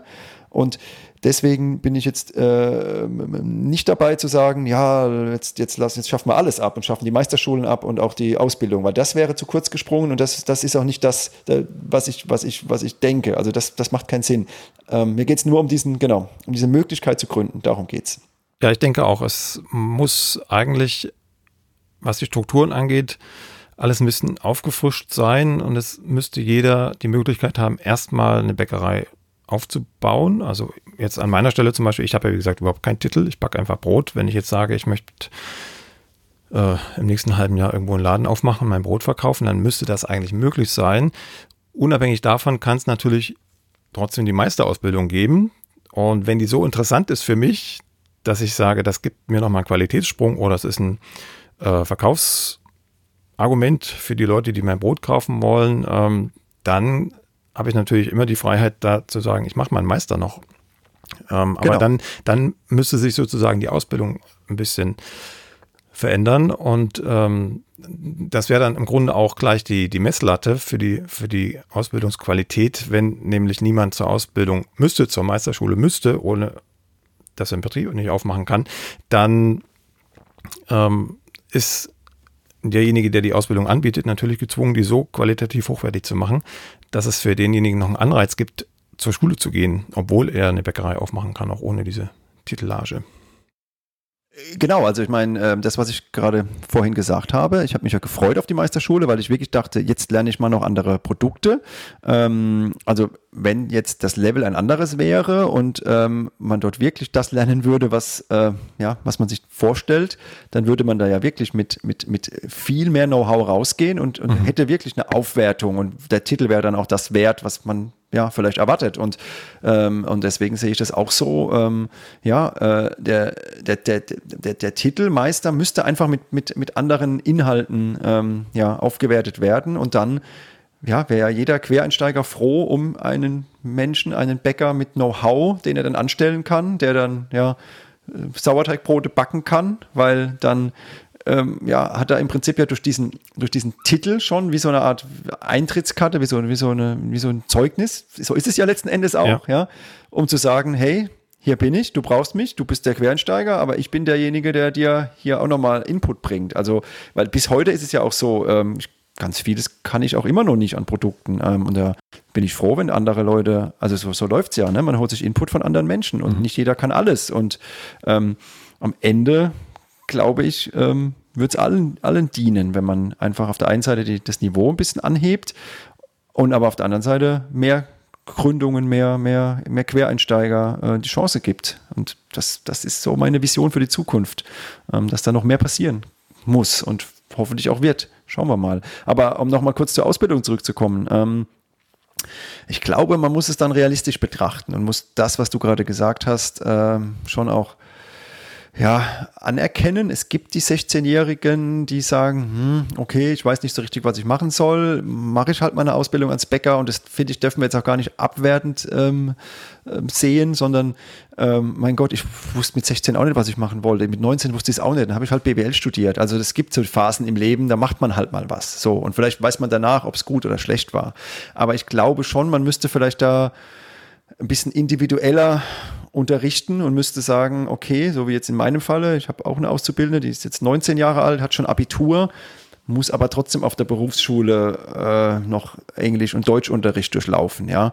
Ähm, Jetzt weiß ich nicht, wie man das umsetzen kann, aber man müsste bei der Ausbildung sagen, okay, es gibt die Basisausbildung und vielleicht dann noch eine andere Art von Ausbildung. Vielleicht auch nicht auf derselben Schule oder doch auf derselben Schule, aber in einem anderen Raum, wo man die Leute reinsteckt, die äh, vielleicht mit einem anderen Anspruch auch da reingehen, wo man sagt, okay, die äh, haben schon ein anderes Grund, Grundlevel an Kenntnissen, haben schon irgendwie einen anderen Lebenslauf. Ähm, ja, ähm, weil äh, Freunde der Bäcker von mir aus, aus, aus, aus Bonn, der hatte eine Auszubildende, die schon ja, jahrzehntelang oder jahrelang bei der, bei der Telekom vorher gearbeitet hat im Büro und die hat nochmal mit, ich weiß jetzt nicht, wie alt sie ist, aber schon auf jeden Fall über 30, vielleicht schon an die 40 nochmal eine Ausbildung äh, im Bäckerhandwerk begonnen. Wiederum dann mit 16, 17-Jährigen. Also das, wie gesagt, will das gar nicht abwertend meinen, aber das hinkt dann irgendwie so. Ja, es gibt ja. da draußen Leute, die backen gerne Brot, die haben da Bock drauf, die sagen sogar, hey, ich hätte sogar Bock auf eine Ausbildung. Habe ich gerade auch jemanden aktuell hier, ähm, jemanden, der hat eine, eine, Frau, die hat ein Studium abgeschlossen, die ist jetzt bei mir hier für bis Weihnachten einfach mal ein bisschen reinschnuppern und hat zu mir gesagt, oh, wenn mir das richtig gut gefällt bei dir, vielleicht mache ich da noch eine Ausbildung im Bäckerhandwerk. Und dann sage ich so, ah ja, finde ich ja geil, dass du so dafür brennst, aber ich glaube, da wirst du nicht glücklich dann ähm, auf der Berufsschule nochmal dich dann mit Englisch und Deutsch und ja, Backmittelbrötchen zu befassen. Das ist nicht das, was du willst, ja, aber das ist ja absurd. Es demotiviert. Also ja. ich, ich sage ja. immer, man, man muss extrem viel Engagement und Widerstandswillen haben, um durch die normale Bäckerausbildung zu kommen und äh, immer noch das Ziel vor Augen haben. Wenn man das Ziel verliert äh, und nicht, nicht mehr weiß am Ende der Ausbildung, so will ich eigentlich backen, ja dann ja. Ähm, ja, wird man verdorben, wenn man es böse ausdrückt. Ja, aber, aber, aber, aber wie gesagt, jetzt haben wir beide dann einen anderen Anspruch. Ähm, ja. Es gibt den 16-Jährigen, der, der, der, der, hat keinen Bock, ähm, sich mit Sauerteig zu intensiv auseinanderzusetzen. Und dieser Realität muss man ja auch Rechnung tragen. Ja? Und deswegen, ich habe ja auch hin und wieder mal Gespräche mit Politikern ähm, und, und da versuche ich dann schon auch wirklich realistisch zu bleiben. Also mhm. wir können jetzt nicht sagen, wir müssen das Niveau auf der Berufsschule ins Unermessliche anheben und dann das funktioniert auch nicht. Man bräuchte so eine Art hm, Unterscheidung, aber ob es dann am Schluss eine Zwei-Klassen-Ausbildung ist, ist dann auch nicht so toll und der Begriff ist jetzt auch nicht unbedingt förderlich. Aber naja, mein Gott, es gibt auf der, ja, bitte. Es gab in, in der Geologie, ich komme ja aus der Geologie und äh, vor 1990 gab es äh, sozusagen auch eine Zwei-Klassen-Geologenausbildung. Also es gab sozusagen die Handwerker und es gab ähm, die, die Denker, wenn ich es mal einfach ausdrücke. Und insofern wäre das schon auch ein Ansatz zu sagen, ja gut, ähm, dann bilden wir einen Teil, je nachdem, wer das möchte, wer dazu geeignet ist, hat hauptsächlich in den handwerklichen Dingen aus, also wie wirklich rund, wie schleifig rund, was auch immer, ne? die ganzen ja, eher genau. handgrifflichen Tätigkeiten oder wie muss der Teig beschaffen sein, also Teigmacher und so weiter. Es gibt ja bestimmte Positionen in der Bäckerei und die könnte man genau. theoretisch auch bevorzugt ansteuern in, in einem Teil der Ausbildung und der andere Teil der Ausbildung könnte ja durchaus äh, ein bisschen theorielastiger sein und äh, ein bisschen auch auch die Rezeptentwicklung zum Beispiel mal angehen. Das, das fehlt aus meiner Sicht komplett in, in der Ausbildung. Äh, wie entstehen Rezepte? Ähm, das wäre dann sozusagen der, der jetzt äh, studierte Geologe auf der anderen Seite, ne? im Vergleich zum Geologie-Facharbeiter. Das, also diese zwei, Zweigleisigkeit, zwischen der man auch hin und her wechseln kann durchaus, das ist tatsächlich ein Modell, das kann ich mir auch fürs Bäckerhandwerk vorstellen, ja. Ja, also jetzt, wo du sagst, eigentlich klingt sehr logisch. Ich meine, bei der weiterführenden Schule kann man ja auch äh, entscheiden, geht man auf die Realschule oder wie heißt das mittlerweile, Realschule plus Gymnasium und so. Man muss ja so ein bisschen auch den Anforderungen und auch den Zielen der, der Menschen ein bisschen Rechnung tragen. Und wie du schon sagst, es braucht, also hey, ähm, wir dürfen jetzt auch nicht nur an die kleinen Bäckereien denken, es gibt auch die Großbäckereien, es gibt mhm. auch die Bäckereien mit 20, 30 Filialen, die es ja teilweise auch echt gut machen und die brauchen manchmal auch einfach nur jemanden, der am Tisch steht und den ganzen Tag Brezen schlingt, Brötchen schleift. Ähm, es ist ja, es ist ja auch nicht so, dass jetzt jeder äh, in der Backstube äh, bis ins Letzte von pH-Wert und Säuregrad und allem Ahnung haben muss. Das, das, die Mischung muss einfach passen. So, und ich habe einfach das Gefühl, genau das hast du ja eben auch gerade gesagt, äh, die, die da richtig Bock drauf haben, so die Denker, die, die sind gerade nicht abgebildet in der Ausbildung. Genau. Mhm. Für die gibt es jetzt keinen, ja, keine Möglichkeit, sich ausbilden zu lassen aktuell. Ähm, das, das System gibt das gerade nicht her. Ja. Das ist schade. Das ist echt schade, ja. Wer weiß, wer uns zuhört. Schauen wir mal. ja, okay, gut. Dann äh, haben wir noch einen kleinen Punkt, äh, und zwar habt ihr euch vergrößert. Ihr wart vorher, wie gesagt, in der Bahnhofsstraße, wenn ich mich richtig erinnere, im ersten richtigen Laden, da wo du mit Daniel angefangen hast und deiner Mutter, da waren wir vorhin stehen geblieben.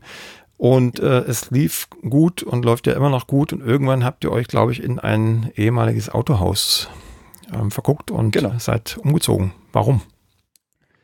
Genau, also 30. April 2016 war die Gründung und Eröffnung und äh, im, äh, bereits im Oktober 2018 sind wir umgezogen, also nach zweieinhalb Jahren, weil es einfach zu eng wurde. Es ging nicht mehr. Also das waren 150 Quadratmeter, was gar nicht so klein ist. Als wir damals reingegangen sind, hatte ich ernsthaft noch die Überlegung, weil da war vorne rechts noch relativ viel Platz ob man das nicht sogar hin und wieder mal so untervermieten könnte. Da könnte sich mal jemand reinstellen, könnte mal Wein verkaufen, Honig, Olivenöl, so, weil ich dachte, 150 Quadratmeter ist ja viel zu groß.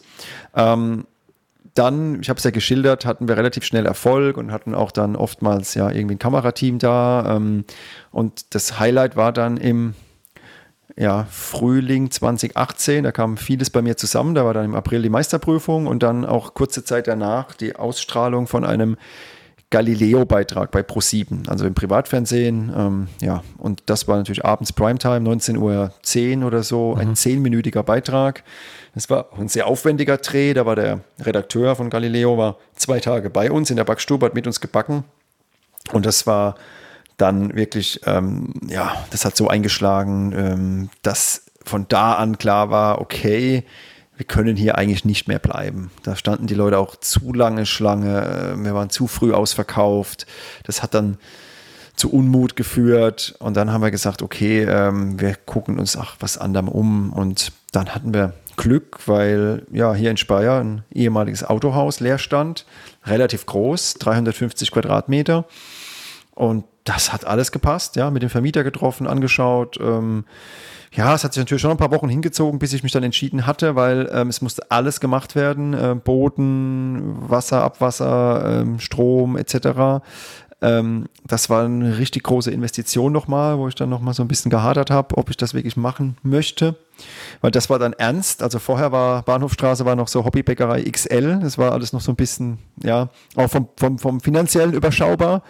Ähm, und dann, ja, musste ich mich entscheiden, okay, will ich jetzt wirklich den nächsten großen Schritt gehen und auch nochmal richtig Geld in die Hand nehmen.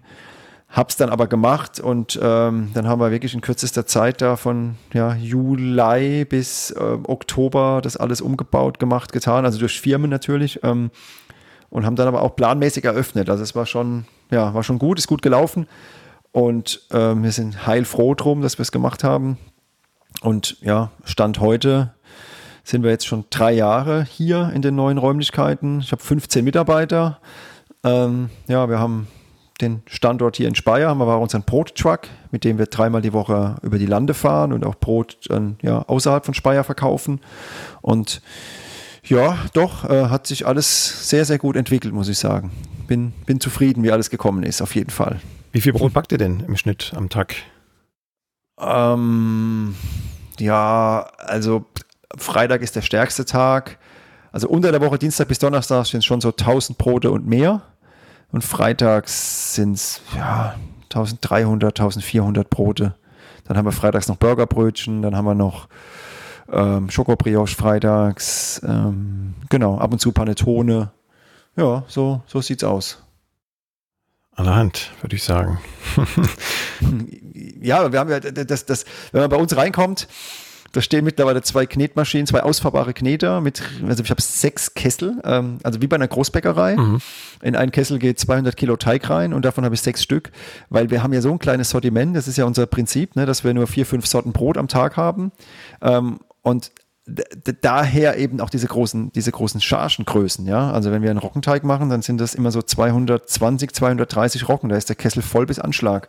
Und davon machen wir dann so zwei, drei Stück am Tag. Also es ist, es ist ein bisschen dem Konzept geschuldet, dass wir so große Teige dann auch haben. Und ähm, mhm. ob das immer gut ist, sei mal dahingestellt. Also es ist effizient, klar. Aber wenn dann auch mal nur ein Teig in die Hose geht und das toi toi toi ist noch nicht so oft passiert, aber kann ja mal passieren, dann ist natürlich gleich eine Riesenmenge äh, an, an Broten dahin. Ja? Also wenn jetzt ein Bäcker 20 Brotsorten hat und dann macht er von jeder Sorte nur 25 Brote, dann kann er mal einen Teig versemmeln. Aber bei uns ist das eben was ganz anderes. Die Chargengrößen sind schon enorm. Ja. ja. Habt ihr, habt ihr euch umstellen müssen von der in Anführungsstrichen kleinen Bäckerei in der Bahnhofstraße auf das Autohaus, was ähm, die Teigführung angeht oder Zeiten? Was ich unterschätzt habe, sind die Laufwege, ganz klar. Also ähm, das, das, hat mir mal ein Bäcker gesagt, aber ich habe es nicht so richtig wahrgenommen äh, oder nicht so richtig glauben können, dass ja allein schon durch die, durch die größeren äh, Räumlichkeiten ähm, viel mehr Zeit drauf geht, um von A nach B zu laufen und irgendwie mal einen Schaber zu holen, eine Schüssel zu holen, einen Messbecher zu holen. Ähm, das habe ich unterschätzt. Das, das, das, das ist so. Äh, da sind wir aber mittlerweile ganz gut organisiert. Das ist einfach wichtig, dass alles seinen Platz hat und da steht, wo man es auch braucht. Ähm, ansonsten ich hatte ein bisschen Angst in der Tat, dass vielleicht ja die, die Brote nicht mehr so werden, weil erstmal die neue, neue Backstube sich an meinen Sauerteig anpassen muss. Ne? Ich bin ja so ein bisschen, ob das stimmt oder nicht, weiß ich nicht, aber äh, ich bin schon so ein bisschen der Meinung, äh, der Sauerteig muss erstmal einziehen in die Backstube mhm. und das ganze ähm, ja, Flora, Fauna, Mikro, Mikroorganismen, alles muss ich erstmal da ansiedeln und ne, wir haben da ja ähm, den Boden reingeklebt und die Wände gestrichen und so. Da war ja schon auch viel Chemie in der Luft, Lösungsmittel, Farbe etc. Das war so ein bisschen meine Angst, wenn wir dann umziehen. Und das war damals auch ein bisschen Harakiri, also ein bisschen umgezogen ähm, und haben quasi zwei Tage später schon wieder gebacken. Also wir haben uns gar keine Zeit gegönnt, um mal in den neuen Räumlichkeiten uns einzugrooven. Das war so ein bisschen Operation am offenen Herzen.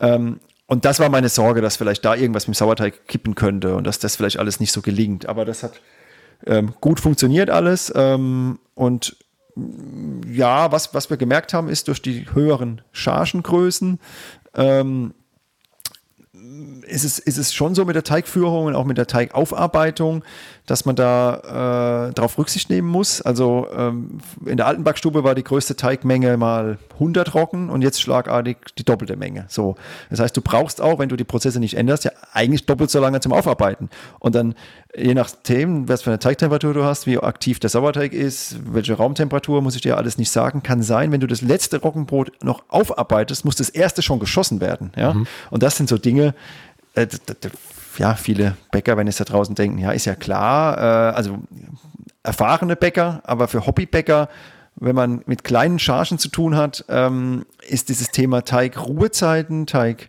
Teigreife ähm, plötzlich ein anderes, je größer die Chargengrößen sind. Genau. Mhm dann, und deswegen haben wir dann angefangen, sehr viele Protokolle einzuführen, Sauerteigprotokoll, Brotprotokoll, wo wirklich dann alles draufsteht, Raumtemperatur, Teigtemperatur, also wir messen jeden Tag alles, wir messen die Teigtemperatur nach dem Kneten, wenn der Teig auf dem Tisch ist, wenn, das, wenn der Teig im Gärkörbchen ist, also an verschiedenen Stellen, ähm, ja, da kommt der Controller raus. Wir wir sind jetzt in der, in der, in der neuen Location wieder ein bisschen mehr übergegangen zu Checklisten und Kontrollen und Tagebüchern und schreiben viel auf und das hilft uns aber auch, ja. Ja, das klingt, als wäre alles gut organisiert und lief auch alles gut. Das, das muss man schon sagen. So Brotpuristen nach außen wirkt oft, und das liegt aber auch ein bisschen an den sozialen Medien, an Instagram. Ich glaube, du bist gar nicht mehr auf Instagram. Nee, ne? schon lange nicht mehr. Also auf Instagram war ich nie, aber auf Facebook seit 2019 bin ich da weg. Das heißt, ich kriege relativ wenig davon mit. Ja, und ähm, da muss man schon aufpassen. Also ähm, ich hatte mal eine Kategorie eingeführt bei, bei Instagram, die hieß Shit of the Day ähm, für, für, mehr, für mehr Ehrlichkeit bei Instagram weil das sieht ja schon manchmal so nach außen so aus, auch bei uns ganz klar, wenn man nur die, die positiven Brote postet und immer nur heile Welt darstellt, dass immer alles tipptopp läuft. Und weil du eben auch gerade gesagt hast, hört sich so an, wie wenn da alles, wenn alles super ist und alles top organisiert ist. Ähm, die Wahrheit ist, wir haben eigentlich immer ein Brot, mit dem wir so ein bisschen am struggeln sind. Also es ist verhext, wenn wir ein Brot dann mal wieder im, im Griff haben, weil es irgendwie gerade uns nicht so gefällt, kommt das nächste. Äh, wir haben auch Tage, da sind wir nicht so zufrieden. Ähm, also es, es ist nicht immer so so, wie es nach außen wirkt. Aber das ist schwer zu transportieren, zu vermitteln. Ähm, Shit of the Day muss man auch aufpassen, hat dann ein, ein Kumpel zu, also ich habe es mal eine Zeit lang übertrieben und habe so ein bisschen, mm, ja, rausgestellt, was uns gerade nicht so gefällt und die Porung ist nicht so gut und hier und da und mit dem neuen Mehl haben wir Probleme. Dann hat ein Freund zu mir gesagt, oh, wenn man deine Storys sieht, hat man irgendwie gerade das Gefühl, die Brotpuristen können es nicht mehr, die haben es verlernt. Äh, also, ne, das, das, ist, das ist das ist Fluch und Segen gleichermaßen. Man muss da höllisch aufpassen. Ja, aber ähm, finden, ich merke, ja. dass er muss ein Gleichgewicht finden. Aber ich merke immer wieder auch in Gesprächen, wenn sich jetzt jemand bei uns bewirbt, ein Vorstellungsgespräch, ähm, es gibt da draußen durch die sozialen Medien oder auch durch die ganzen ja, Presseartikel und Fernsehauftritte gibt es da so ein Bild, ähm, das halt mit Sicherheit zum Großteil passt, aber die Realität ist schon auch, ähm, ja, wir müssen hier arbeiten, wir haben auch manchmal unsere Probleme, es klappt nicht immer alles, es ist, äh, wir sind auch nicht immer ausverkauft, es gibt auch mal Tage, da haben wir viel Brot übrig, wissen auch nicht warum, ähm, ja, das, das ist so, also ja, das will ich an der Stelle schon auch nochmal der Öffentlichkeit sagen, ähm, ja, Instagram ist nicht, nicht die hundertprozentige Realität, aber es ist schwer, da eine Balance zu vermitteln. Punkt. Sehr schön, Dankeschön. Eine Frage habe ich noch zum Abschluss. Ähm, und zwar, wenn wir jetzt an die vielen Hobbybäcker denken, die sich vielleicht auch mit dem Gedanken tragen, irgendwann mal ein Brot verkaufen zu wollen und zu dürfen. Was ist dein Rat? Welcher Weg wäre der günstigste oder andersrum gefragt, äh, worauf sollten sie sich einstellen und durchkämpfen? Ähm, ja, also auf jeden Fall nicht locker lassen bei der Handwerkskammer, weil am Ende geht ja kein Weg an der Handwerkskammer vorbei. Also ein Hobbybäcker, der gründen will, es gibt ja den Meisterzwang, der braucht eine Ausnahmegenehmigung und der muss ja dann sich mit der Handwerkskammer befassen. Und es ist nun mal so, dass die Handwerkskammer darüber entscheidet, hopp oder top, ob man dazugelassen wird. Jetzt habe ich aber über die letzten Jahre immer wieder auch einen Quereinsteiger beraten, kann man fast schon sagen. Und da gibt es dann auch wirklich Beispiele, wo im ersten Step äh, derjenige, diejenige abgewiesen wurde und ähm, wirklich äh, abgekanzelt wurde nach dem Motto, nein, Sie haben ja die Möglichkeit, eine Ausbildung zu machen oder Sie können den Meister einstellen, aber ähm, nee, für Sie gibt es da keine Möglichkeit. Und ähm, will jetzt da niemandem zu nahe treten, aber es hängt schon am Sachbearbeiter bei der Handwerkskammer, weil klar, wenn er quasi am Telefon sagt, nein, Sie sie können nicht, sie dürfen nicht, hat er ja erstmal keine Arbeit. So, ähm, das heißt, wenn, wenn man jetzt wirklich das Prozedere anleiert mit dem Antrag und dann sich individuell den Fall anschauen muss, weil es gibt ja gewisse Voraussetzungen, die erfüllt sein müssen, dass man überhaupt zugelassen wird. Ja, es kann ja nicht jeder kommen. Ähm, das ist ja erstmal Arbeit für die Handwerkskammer und deswegen ist immer mein Rat, nicht locker lassen und ähm, auf jeden Fall persönlich auch mal hingehen und dann auch mit den eigenen Gesetzen konfrontieren und tatsächlich kenne ich jetzt zwei, drei Beispiele, wo genau das zum Erfolg geführt hat. Erstmal abgewiesen worden, dann habe ich gesagt, nee, mach das mal, geht da mal hin, klopf einfach mal an die Bürotür, lass dir einen Termin geben, geh da hin, auch, auch ohne Termin und steh einfach mal in der Tür. Und dann hast du auch die ausgedruckten Gesetze dabei, hier Paragraph 7, Paragraph 8, und dann bist du gut vorbereitet und sagst genau, was du willst und sagst genau, was du auch nicht willst. Immer dieses auch ähm, Erwähnen von kleinem Sortiment ist wichtig. Man will ja nicht das komplette Produktsortiment abbilden. Man will ja nicht ähm, ja, das machen, was vielleicht ein ja, Meister macht mit komplettem Produktsortiment. Man will ja vielleicht nur ein kleines Sortiment und ähm, hartnäckig bleiben. Und da, wenn man dann abgewiesen wird, im ersten Schritt ruhig vielleicht auch mal sagen, okay, ähm, kann ich und will ich nicht so ganz akzeptieren, dürfte ich vielleicht mit dem Vorgesetzten sprechen. Also das, man muss da mutig sein, ja. Das ist vielleicht in dem Moment äh, eine Überwindung, ja. Ähm, aber es gibt nun mal dieses Gesetz und da muss man einfach sagen, hier konfrontiert, also man muss die Handwerkskammer damit konfrontieren und muss sagen, guckt euch bitte meinen Fall genauer an und ich sage auch immer, ja, ihr könnt gerne sagen, hier gibt es doch jetzt schon viele andere Beispiele, ähm, wie die Brotpuristen in Speyer. Sagt doch einfach da, bei dem ging es doch auch.